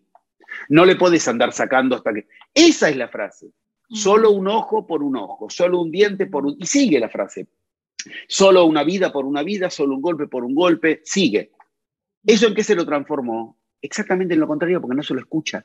Entonces supone que la Biblia te está diciendo, te mataron a un hijo, tienes que ir a matarle a un hijo. Te mataron, te robaron. ¿Entiendes? Por no escuchar, sigue el caos. Tal vez el ejemplo más terrible es el de Cristo en el momento, en el más momento más sagrado de Cristo. Juan en el 17, en el capítulo 17, lo, hay un momento en que Cristo hace algo totalmente en contra de Cristo, podríamos decir. Mm. Uno dice, ¿dónde está la divinidad, la sabiduría? En, lo voy a nombrar así porque así sería, sino un tipo que tiene hambre, se acerca a la higuera, la higuera no le da higo, en época en que no da higo y la maldice. Uno dice, pero está la sabiduría, pobre higuera. La misma Biblia dice, no era tiempo en los que daba higo. ¿Y por qué? Uno puede decir que qué necio, fue a pedir higos a una higuera que no había higo y encima la maldice. Siguiente cuestión, se supone que entonces lo que ahí ocurre es que hay que maldecir como solución porque Cristo maldijo. Nada de esto ocurrió en la Biblia. Higuera es una palabra que en la Biblia tiene un problema de escucha, ah. según que escuches. Porque en arameo, higuera se dice tita. Y tiene una palabra que es a la que se refería Cristo justo en todo el contexto de lo que hablaba ahí. Teta, que es arrepentimiento. Fíjate que el arameo después genera el árabe, y en árabe pasa lo mismo. Tenés la tubá, que es la higuera, y la tauba, que es el arrepentimiento, idéntico. ¿Qué está diciendo? Él venía del templo donde sacó a los mercaderes del templo. Iba al templo y pasó por la higuera. Fue al templo, sacó a los volvió y la higuera ya estaba seca. La imagen de la higuera en la Biblia se usa por la similitud entre palabras entre arrepentimiento e higuera. No tiene que ver la higuera con lo maldito. ¿Qué está diciendo? No dieron frutos con su arrepentimiento, no dieron frutos con la higuera, con la tetá, con la titá. No dieron frutos con su arrepentimiento, no dieron frutos. La imagen es la higuera. Es como si nosotros dijéramos, uso una palabra, eh, espera, espera, maldigo a la espera. Y uno dice, ¿qué tienen que ver la espera? Y lo que estoy maldiciendo es que sigas esperando. En castellano no suena fácil. Cristo nunca maldijo a la higuera. Lo que maldijo, ¿qué es? Lo que no da frutos. Que la higuera que no da frutos no era una higuera, era el arrepentimiento que no da frutos. Y nos han hecho creer que entonces Cristo estaba maldiciendo algo vivo por el capricho de un Cristo que va y le pide higos, no se lo da. Te das cuenta que el caos se ordena con la palabra, tanto en los escritos sagrados como en una discusión, en una conversación. Eh, la vida cotidiana nos muestra esto todo el tiempo. Los políticos nos prometen que vamos a resolver el problema de la educación. No, no hay problema en la educación. El problema es el de la no educación. Exacto. Vamos a resolver el problema de la salud. No quiero que me resuelva el problema de la salud. La no salud está saludable, claro. Pero la gente va y vota. ¿Por qué? Porque escuchan de idea a idea, no mm. escuchan lo que dice. Si no, yo ya sé a qué político, de acuerdo a lo que a mí me interese, me conviene ponerle el voto, y ya sé lo que no va a hacer, porque él en su caos de idea no es ni bueno ni malo, es humano, o sea, se cree que está diciendo cosas que... Pero las que va a hacer no son las que se cree que dice, son las que dice. Mira, en la India, y ya concluye te, escucho para dónde querés ir. Mira, yo preferiría si hoy llegamos a los primeros pasos y en todo caso, si tú quieres, en otro momento avanzamos sobre los, Pero no, claro, pero no apurarnos a llegar a los pasos que a todos nos gustan, los que son los más eh, espectaculares, pero sé que estos tres primeros pasos corresponden en el arco y la flecha de la India, los dos vértices y el vértice. La flecha, una vez que la sueltas, ya no la puedes controlar. Los tres primeros pasos son los que van a controlar todo. Fíjate, en la India justamente, eh, bueno, el escrito, yo ahora voy a dar un plenario específico de eso y vamos a abrir toda una, una temporalidad de enseñanza sobre esto. El, yo lo llamo así, me parece precioso llamarlo así. Si yo le pregunto a cualquier persona, ¿cuál es el diálogo más importante en la historia de la humanidad? Es una pregunta hermosa, por lo menos para, para disfrutarla. Bueno, yo no tengo dudas. Es el diálogo primero que hubo entre lo divino y lo humano. La primera vez que alguien escribió en un escrito, cuando la divinidad se encarnó a ayudar al humano. Eso se llama el Bhagavad Gita, que del Mahabharata es un resumen. Ay, bueno, mira, mira si no está resonando. Ahí lo tienes. Eh, ¿Cuál tienes? ¿Qué versión? Muéstrame, por favor. Ready for a new and exciting career challenge? At DHL Supply Chain, you're part of a team committed to creating innovative solutions for some of the biggest brands in the world. We're recognized as a best place to work where people are valued, supported, and respected. DHL Supply Chain is hiring for a wide range of salaried operational and functional roles. Previous experience in logistics is welcome, but not required. All opportunities, no boundaries. DHL Supply Chain. Apply today at joindhl.com. It's time to breathe easier this allergy season with Breathe Right Nasal Strips. With instant nasal congestion relief for up to 12 hours, you can spend your time on your terms, not on your noses. Stuffy nose from outdoor allergens? No problem. We got you. Allergy season just turned into stripping season. Instant relief from nasal congestion anytime, anywhere. Need more convincing? Click the banner below and get a free sample. Breathe right. Get your strip on. Use as directed. El para todos, sí, lo conozco. Sí, sí, sí, sí. Este es el Astis para todos. El exacto. Así es. Bueno, el Bhagavad Gita, eh, fíjate lo que pasa, ¿no? Arjuna, Arjuna, ¿quién es? El humano. Pero el humano desanimado. Viene muy bien, ¿eh? Porque tú te levantas una mañana desanimado y dices, Dios, ¿dónde está? Ahí empieza el Bhagavad Gita. Ahí empieza el diálogo de lo humano y lo... Se llama el capítulo 1, el desaliento de Arjuna. Cuando te levantas desalentada, ¿eh? el desaliento de Marta, esa mañana que te levantas y dices, oye, estoy... Recuerda, acá puede empezar mi escrito más sagrado. Arjuna, cuando estaba desalentado, por razones que, bueno, en el plenario veremos, recordemos, Arjuna representa al humano. De pronto dice, no voy a hacer tal cosa, no debo. Ahí está, el paradigma religioso, ta, ta, ta. Y se le encarna la divinidad, Krishna. Es muy importante entenderlo. ¿Dónde se encarna Krishna? Es una pregunta hermosa. ¿Dónde está Dios? Esa pregunta tipo Homero Simpson. Dios, ¿dónde Sí, ¿dónde está? en el Bhagavad Gita, en el Bhagavad Gita está respondido. Uno podría decir, Arjuna era un guerrero. ¿Dónde se le encarnó? En la lanza, como al rey Arturo. ¿Dónde se le, dónde se le encarnó? En el amigo de la infancia que era el que manejaba el carro. ¿Qué es eso? El taxista. ¿Cómo se llamaba en la India eso? El auriga, aurícula. Wow. ¿Por qué? Porque lo que yo pienso, que le digo al cochero, al que va a manejar mi realidad hacia tales o cuales lugares, no es a dónde va a ir, sino a donde le digo. Por favor, detengámonos ahí. Wow. Yo pienso que le digo, vamos a tal lugar, pero él va a donde le digo, no a donde le pienso que le... Yo puedo pensar, quiero ir a lo de la Claro. casa de la tía Marta, y en realidad le dije, vamos a lo de la casa de la tía María. ¿A dónde va? A donde le dije, no a donde pienso. Esto es lo que ocurre con el universo. El universo no va a donde piensas que le dices, va a donde le dices. Por eso Sí. la gente dice, no me funciona la magia, se me acabó enseguida. Sí, Yo sí, quería encontrar una pareja y mira lo que me vino, un hombre que al final era casado, mi amor, querías encontrar una pareja. Una pareja son dos. Encontraste dos. Encontraste Por dos. supuesto. O sea, eso- esto Te viene diciendo- una pareja. ¿eh? Wow, esto que estás diciendo es fenomenal porque también, Es lo que agota la ley del gente- secreto. Hasta sí, ahí llega hay- la ley del secreto. claro, Comprende, porque no te enseña a dice, yo escucharte. quiero, yo quiero ser rico, pero por otro lado, en su vida, al día a día, dicen, es que el dinero es horrendo, es que Tal el, cual, el tal dinero cual, es lo has dicho. sucio. Tal cual, perfecto, así lo estás diciendo, con una claridad total. Es más, yo quiero ser rico. Bueno, esto- estas son cuestiones que en supervisión todo el tiempo estoy escuchando a la gente y enseñándole a escucharse. Yo quiero ser rico en qué? Yo puedo ser rico en problemas, puedo ser rico en enfermedades, tengo una... ¿eh? Al mismo tiempo, la gente ves que va elaborando una frase que no te la puedo dar yo, porque lo que importa es tus circuitos mentales para armar la frase que te escuches, pescar la trampa. La llegan a armar, bueno, yo quiero ganar tanto dinero con mi trabajo, bueno, bárbaro, bárbaro. Ahora ubica esa frase en invocación. En el paso 6, después vamos a ver, además la amplifica con energía, bueno. ¿cuándo?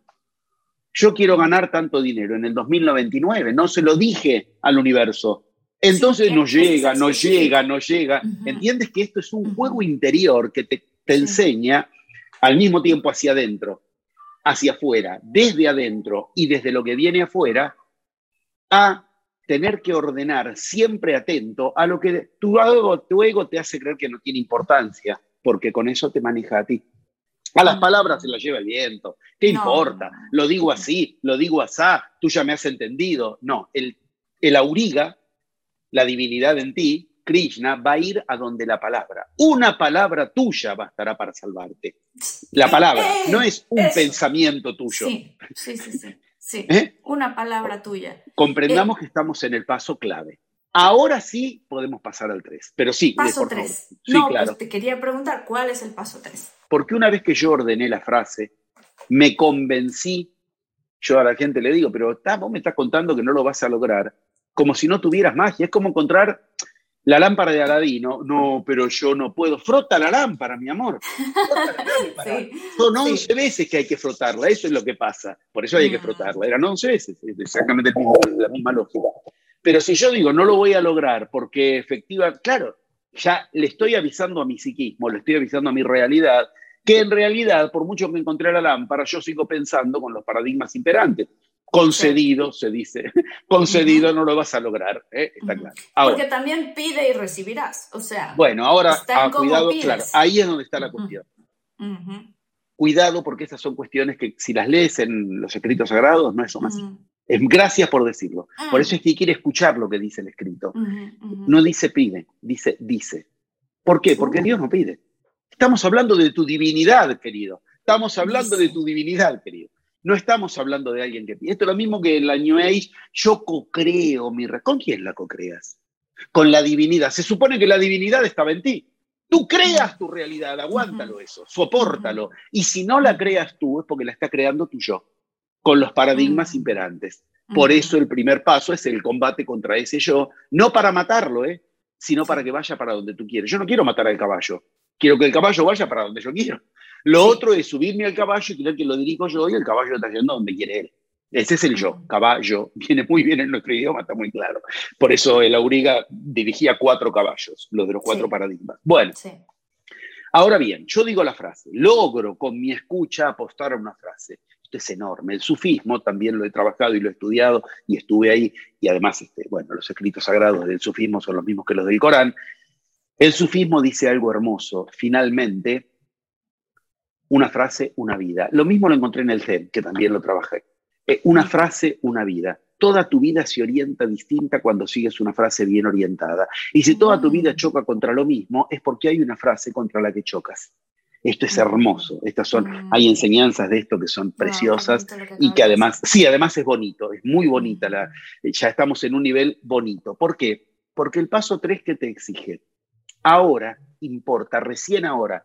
Y me encanta que no me haya salido el cruce tú antes con esto, porque en general, dice que estás muy bien orientada, porque en general te salen al cruce antes con esto. Que recién ahora en el paso 3 importa el cómo. En general, la gente, ¿y cómo quieres que haga? ¿Y cómo me siento? ¿Qué es el cómo? Lo que antes tratamos de poner en su lugar, la forma. ¿De qué forma? Es lo mismo que preguntar cómo. Fíjate lo que pasa en Occidente. Cuando tú le dices a alguien tal cosa y le gusta, pero lo ve, dice, ¿y cómo querés que haga? Siguiente, ¿cómo me voy a sentir? ¿Cómo querés que me sienta? Inmediatamente te sale al cruce el cómo. El cómo es el paso 3. Y no tienes que permitirle a tu yo que te distraiga con el cómo hasta que estés en el paso 3. ¿Cuándo estás en el paso 3? Cuando tu escucha satisface el riguroso examen de que la frase diga lo que en tu idea quieres decir, lo cual te va a llevar a un camino interior. Acá hay una palabra clave. La palabra clave es invocar, invoca, boca, boca. Escríbelo con, con B alta, no solo con B corta. Uno invoca, uno invoca con la boca, no con el pensamiento, pero invoca tiene la misma etimología de, invocar tiene la misma etimología de invocar. Es muy difícil invocarla la frase. Pensémoslo así. No creas que la primera frase que decía ya está. No, no, no, no. Esto es como tirarle a, eh, en un parque de diversiones. Para invocarlo, generalmente hay que tirar mucho. Cuando la gente hace supervisión, la cantidad de cuestiones que la escucha les filtra, y es interesante porque son 4.000 oídos, o sea, 2.000 personas de distintos lugares del mundo, más mi escucha muy entrenada, que te permite detectar cualquier desvío en el mundo sutil. Después cuando tiraste la flecha, la flecha salió desviada. Ya salió. Si no es muy, la flecha es cuando ya te pones en marcha hacia eso. Bueno, cuando pones el remo. Pero si yo digo mal en mi orientación, en a dónde quiero ir, por mucho que me esfuerce con el remo, ya está desviado. Ahora bien, siendo rigurosos, ordené mi caos de ideas, voy a lograr tal cosa y al menos esta la voy a lograr desde el paradigma de la magia. O sea, ¿ves? Paso uno, ¿Desde dónde? Varió porque en mi frase hice un profundo viaje interior que me va a llevar a sacar a la luz un montón de motivos por los cuales lo que en realidad yo estaba tratando de lograr era otra cosa. Como en el ejemplo que decíamos, yo quería que no haya trabajo, porque en mi historia papá trabajaba mucho. ¿eh? Yo no quiero estar sano. Yo quiero curarme. Por ejemplo, alguien que, exacto, alguien que se quiere curar. Ya está, cayó en la trampa. Cayó en la trampa. Para curarte, primero tienes que enfermarte. Si yo me quiero curar, ¿sabes qué ocurre? Cuando yo invoco curarme. Te enfermas más. Eh, entendiste. Te vuelves a enfermar. Te vuelves a enfermar. Es como el que invoca, yo quiero adelgazar. Va a volver a engordar. Otra cosa es querer estar flaco. ¿Cuál sería la. Otra cosa es quiero dejar de fumar. Ya sabes que va a dejar, pero después lo. No, no te voy a dar la frase.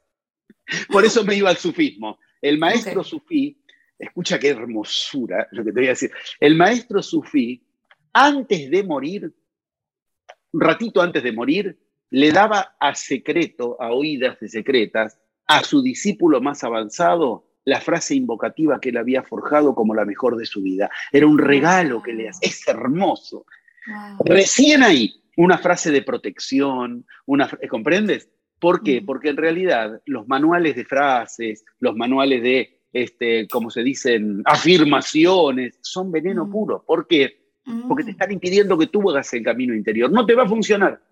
Sencillamente, te lo anticipo, no te va a funcionar. Es como querer aprender las frases que Cristo dijo y no las que tienes que ir a escuchar, que en realidad hablaban no de lo que tú yo está hipnotizado. O sea, son frases únicas. Las tienes que variar tú. Para las tienes que encontrar tú. si no, no te funcionan. Para mí sería fácil. Hago un manual de frases correctas, me, pero me lleno de gente que la quiere. No, le estaría mintiendo.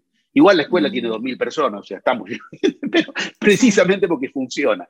Quiero que entiendas. Cualquiera que quiera darte la frase hecha, te está queriendo a ti resolver una cuestión que tú te encarnaste para resolverla tú, no para que te la resuelva Yo te puedo enseñar a generarla, no, no es el método que yo te la resuelva a ti. Porque con eso tú no recorres tu viaje interior, ¿comprendes? Esto es muy importante. Me a pescar, pero no me das el pescado. Es, perfectamente. Es muy Ahí estamos, estamos. Ahora bien, digo, estamos en el paso 2, frontera del paso 3. Sí. Cuando yo ya tengo la frase y estoy convencido de que vencí a mi yo, la vencí con esa frase, ¿eh? esta frase es en la que yo voy a apostar, porque esa frase ahora la tuve que forjar desde dónde, desde aprender a escucharme, o sea, no desde el yo que me tira cualquier cosa, ¿eh? cambié el desde dónde y quien cambia el desde dónde ya entonces va a lograr cuestiones que desde donde partía antes no. Einstein, vuelvo al ejemplo que decía, lo que pasa es que el humano quiere lograr cosas distintas partiendo siempre de los mismos lugares y yendo por siempre por los mismos caminos. Eso se llama imbecilidad. Es muy claro que estaba hablando del paso 1, del paso 2 y el paso 3. Ahora bien, cuando yo tengo la frase y el hemisferio izquierdo está convencido, el yo no se va a dormir. Por eso el yo es un maestro que está disimulado, porque nunca duerme. Cuando tú duermes, el yo sigue generando realidad. Por eso hay que entrar al mundo, paso 7, pero hay que entrar al mundo de los sueños. Cuando tú duermes, el yo, o sea, hay que entendamos, el yo nunca descansa. Por eso es tu mejor maestro, el enemigo que no te va a... a esto se llama Puruya en la India, es el nivel más elevado, más arriba que los Upanishads todavía. El universo te quiere despierto. Por eso te puso dentro tuyo un, enemigo que cuando te distraes, acecha. no es maldad. ¿eh? es la garantía de Cristo en, en Getsemaní.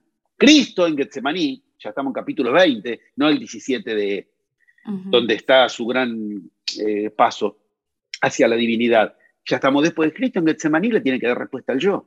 Aparta de mí este cáliz. No, ¿qué aparta de mí este cáliz? Se responde a sí mismo. No, no, no, no. ¿Ves? Acechante, ¿eh? acechante. Mi yo no quiere eso, pero yo no me puedo poner del lado del. Bueno, cuando efectivamente ahora le apuestas tu vida a una frase, como dice el sufismo, le apuestas tu vida a una frase, entonces, como el yo no se va a dormir, ahora te busca por el otro lado, hemisferio derecho. Ese es el paso 3. Mm. Va a tratar de ahora manejarte los sentimientos, el cómo te sientes. Ya mm. sabes lo que quieres lograr, le has tenido que dar vuelta y media a tu desde dónde previo, el desde dónde lo ordenas, el qué lo ordenas, lo que quieres lograr ahora está ordenado, porque lo ordenaste desde la escucha, no desde puedo, sé, tengo, no tengo. Los griegos decían, hay que hablar para saber. A ti te dicen acá, si no sabes, no hables. Oh, todo lo contrario de lo que... Ahora bien, yo ordené con el hemisferio izquierdo. Ahora viene lo otro. ¿Qué? El yo donde te va... ¿Ves lo que es tener un método? Ahora ya sé que te va a esperar en el paso 3 el yo. ¿Qué es el paso 3? El peligro de la forma. Te va a buscar en la forma. ¿De qué forma te sientes? O sea, cómo te sientes ¿Cómo te, te empieza con, ¿y cómo lo vas a lograr? Bueno, está bien, dijiste la frase, pero igual, vos no lo vas. ¿Vos te crees que por decir bien la frase lo vas a lograr? Entiendes que empieza a tratar de colonizarte, de, dominarte ahora con cómo te sientes. Te sientes inseguro, te sientes seguro de que no lo vas a lograr. ahora recién llegó el momento del cómo. Y acá hay trucos extraordinarios yo estoy haciendo un hipercompendio de cada uno de los pasos. Cada paso es un universo, no olvides que para la cuántica cada paso es una dimensión. Pero estoy diciendo cuestiones con las que, como dije como, como, como con homeopatía, mínimas cuestiones de estas que se animen a aplicar van a haber grandísimas diferencias. Absolutamente. Que inmediatamente te van a dar bríos para seguir aplicando. Pero a ver, cuando llega a este punto, volvemos a invertir acechando. ¿Qué hago? ubico en mí cuál es la emoción que me sale al cruce. Y ubico en mí cuál es la emoción que yo quiero lograr con el resultado que quiero lograr. Vamos otra vez. Yo quiero lograr tal cosa. Ahora digo la frase, ya entre el paso uno y el paso dos empieza a ver arranque vi dos pasos, bifásico. Me sale al cruce ahora el hemisferio derecho. Me voy a sentir, ya sé que ahora va a empezar, cómo lo hago, pero de todo lo que es cómo, cómo lo hago, cómo me siento, ¿De qué forma? ¿Eh? ok. Los demás me cambian la manera como me tratan. Claro, empiezan a verte, ya no eres el mismo. Bárbaro, me alegro, mi amor, no sabes el trabajo que hice para esto. Pero te lo dicen como si fuera un problema, como te pasó a ti. La que, tal cual. te cambian la forma en que te, Entonces, el yo ahí se rearma si tú no le das respuesta. Hay un truco fundamental que si yo tengo que decir de entrada, este truco es tremendamente poderoso para avanzar al respecto y de ningún modo se reduce a esto nada más. Busco en mí cómo, ¿ves? Con lo similar curo lo similar, homeopatía pura, ¿eh? llamanismo puro. ¿Cómo me voy a sentir cuando tenga el resultado? Ah, cuando yo consiga formar mi propia pareja, ¿ves? No, cuando encuentre una pareja, entiende la gran diferencia. Cuando yo consiga generar mi propia pareja, cuando yo consiga estar en pareja, ¿cómo me voy a sentir? Me voy a sentir alegre, eh, me voy a sentir este, con ganas de vivir. Ok, listo, ya está, ya te agarré. Ya lo agarré a mí yo. Me recuerda, perdón, a las frases que yo escribía eh, soñando con esto, que yo decía, me siento muy agradecida porque hago una película con Keanu Reeves o porque estoy filmando una película con él. Claro, ahí estamos. ¿No? ¿Eh? Ahora, comprende le pescaste algo a tu psiquismo que ahora lo estás usando de tu lado. O sea, ahora estás usando la presa. No solo que el jaguar, dicen los, los no solo que el jaguar no te caza y no te come a ti, ahora tú te has casado al jaguar y te puedes quedar con su piel y puedes este, quedarte con sus garras. ¿Por qué? Porque ya te pesqué. Ah, en mi psiquismo, pareja propia está unida a alegría y ganas de vivir ahora me genero la alegría y las ganas de vivir, eso me trae mi pareja propia. ¿Entiendes que lo di vuelta? Sí. Cuando yo tenga el trabajo, ¿cómo me voy a sentir? Seguro. Listo. Si yo ahora me siento seguro, me traigo el trabajo. Lo atraigo. ¿Por qué? Porque para mi psiquismo van juntos. La ley de magia que acá se respeta es, nunca el universo se arma de lo denso a lo sutil. Se arma de lo sutil a lo denso. Si no, no hay magia. ¿Dónde empieza todo? En una idea, en una palabra, en un sentimiento, como empieza cualquier cuestión. ¿Eso qué es? ¿Denso o sutil? Sutil. Sin embargo, el yo dice, no, no tengo el dinero, lo denso, los demás no me ayudan, no me comprenden, mi marido no me respeta, algo denso que se supone que entonces seré feliz. Chau, caíste en la trampa. Sí, no, está, ¿Cuál es el truco?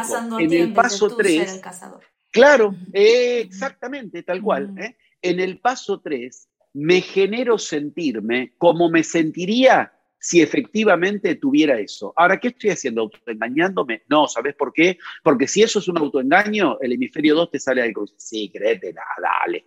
O sea, porque no nos olvidemos que se rebota a los pasos anteriores.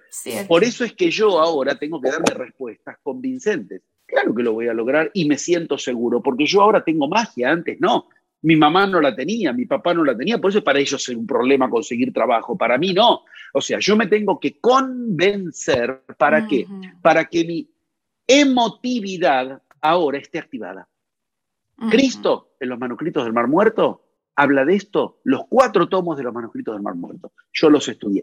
Vos me podrás decir, no sabemos si escrito, se llama el maestro de justicia, eso lo discutimos otro día, pero el maestro de justicia, de los cuales uno de ellos fue Cristo, enseña esto y dice claramente, y creo que esta es una frase genial, broche de oro para retomar, si tú quieres, los otros pasos, dice, no te pongas en acción si primero tu pensamiento, tu palabra y tu emoción no están alineados a tu acción. Esto es los cuatro primeros pasos del método de la magia. La acción viene ahora, ahí empieza. El pensamiento, palabra y emoción. Eso es lo que se llama, todo eso junto se llama oración. Porque al orar, ¿qué ocurre? Estoy orando, estoy diciendo. Al mismo tiempo escucho lo que estoy diciendo. No es pensamiento donde yo me aprendo un Padre Nuestro de memoria y ni tengo que escuchar lo que estoy diciendo. Y al mismo tiempo me tengo que escuchar, dijimos. ¿Cómo se llama escucharse? Sentirse. La misma palabra. Fíjate que aquí ocurre algo enorme. Descubrimos que nos sentimos, señalo el corazón, simple convención, Cristo dice, lo pensaste con el corazón. Es terrible. Cristo a cada rato dice eso, piénsalo en tu corazón. Sentimos, sentimos. Me señalo la oreja de acuerdo a lo que sentimos, sentimos. Esto es fundamental porque si no nos creemos que yo siento que, tiene que ver conmigo, mm. yo tengo que sentir lo que a mí me convenga sentir para mi resultado. ¿Y qué me conviene? Lo que viene con, la palabra la escucho y tiene la, viene con, conviene. Y dijimos, mm. con formar mi pareja viene alegría, con alegría viene, me conviene la alegría viene con. Por supuesto, por supuesto. Ahora, ¿qué ocurre ahí? Efectivamente, yo me empiezo a dar motivos para sentirme, escucharme, decirme motivos para sentirme. Esto lo sabe cualquiera, aunque no tenga la más mínima información consciente al respecto. Si a ti te hablan mal, mal, mal de alguien, sientes, sientes, empiezas a sentir un sentimiento cada vez más o pacificado hacia ese alguien. empieza a cambiar el sentimiento con respecto a la persona de la Lo sabe cualquier hombre que va a la casa de la suegra, cualquier hombre que la esposa fue a la casa de la suegra, era una humorada, una humorada. Estuviste con tu mamá, ¿no? Claro, sí, porque viene con otra cara, los, eh, sintió, ¿me entiendes? Una humorada, pero es una humorada. Sintió, tu marido, tu marido, tu, siente, quiere decir algo extraordinario. Podemos mm. decidir qué queremos sentir. Se acabó. Ya no hay ah.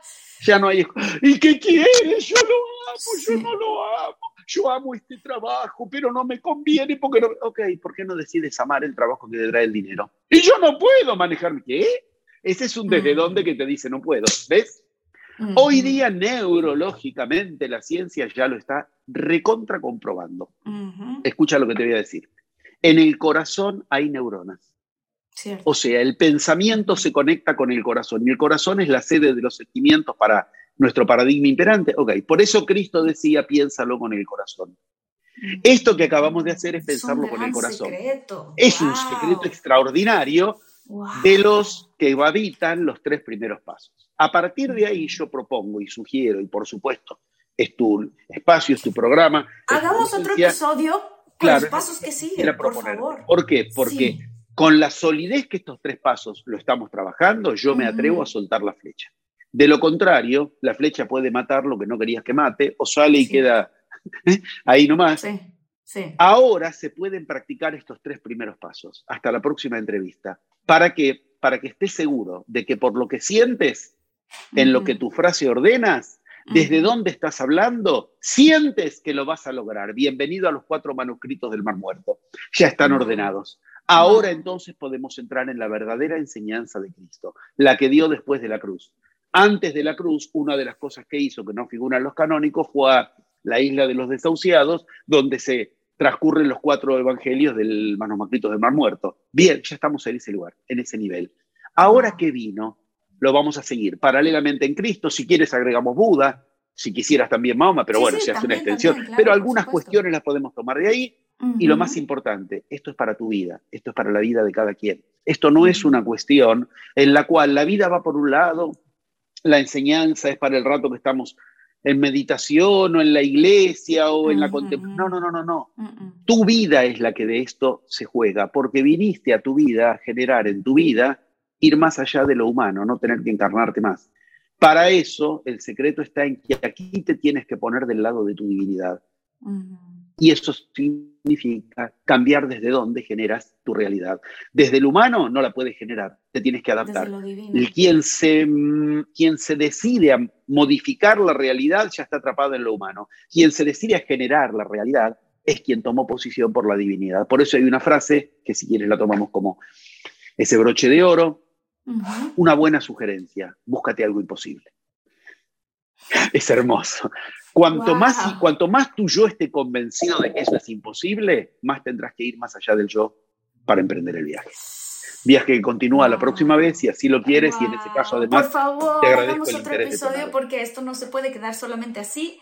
Pero además sirve este, este primer episodio con estos tres pasos para volver a escuchar este episodio, para pensar, eh, le digo a la audiencia, para que piensen ustedes qué es esa frase que es única para cada uno de ustedes. Y si alguna vez quieres que se conecten algunas personas y podemos trabajar un poco interactivo, podemos hacer otro momento ah, también, con mucho gusto.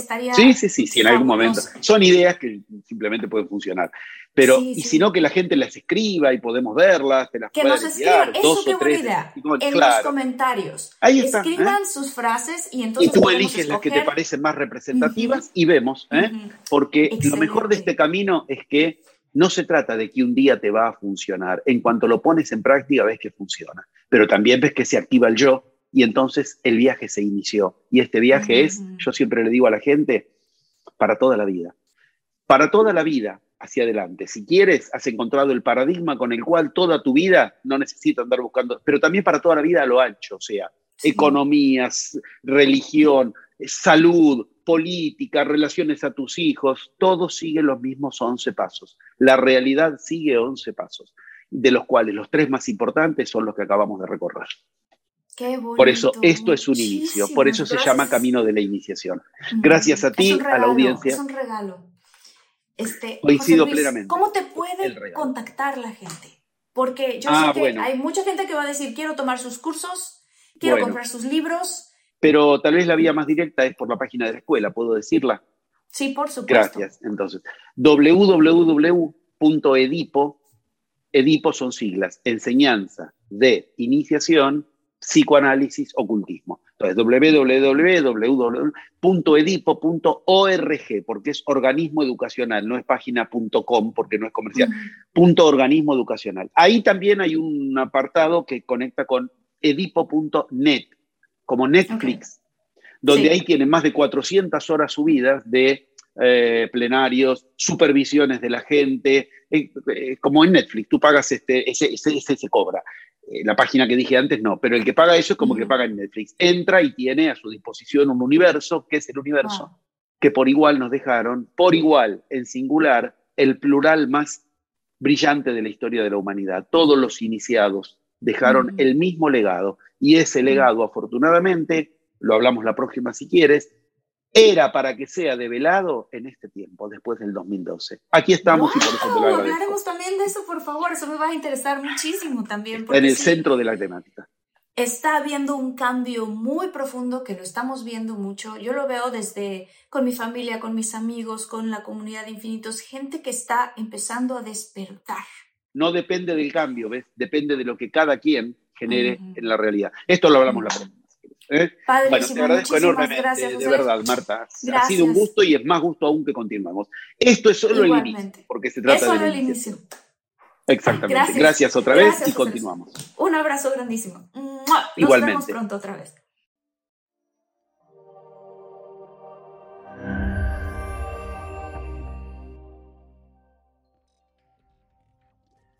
Ready for a new and exciting career challenge? At DHL Supply Chain, you're part of a team committed to creating innovative solutions for some of the biggest brands in the world. We're recognized as a best place to work, where people are valued, supported, and respected. DHL Supply Chain is hiring for a wide range of salaried operational and functional roles. Previous experience in logistics is welcome, but not required. All opportunities, no boundaries. DHL Supply Chain. Apply today at joindhl.com. It's time to breathe easier this allergy season with Breathe Right nasal strips. With instant nasal congestion relief for up to 12 hours, you can spend your time on your terms, not on your noses. Stuffy nose from outdoor allergens? No problem. We got you. Allergy season just turned into stripping season. Instant relief from nasal congestion anytime, anywhere. Need more convincing? Click the banner below and get a free sample. Breathe right. Get your strip on. Use as directed.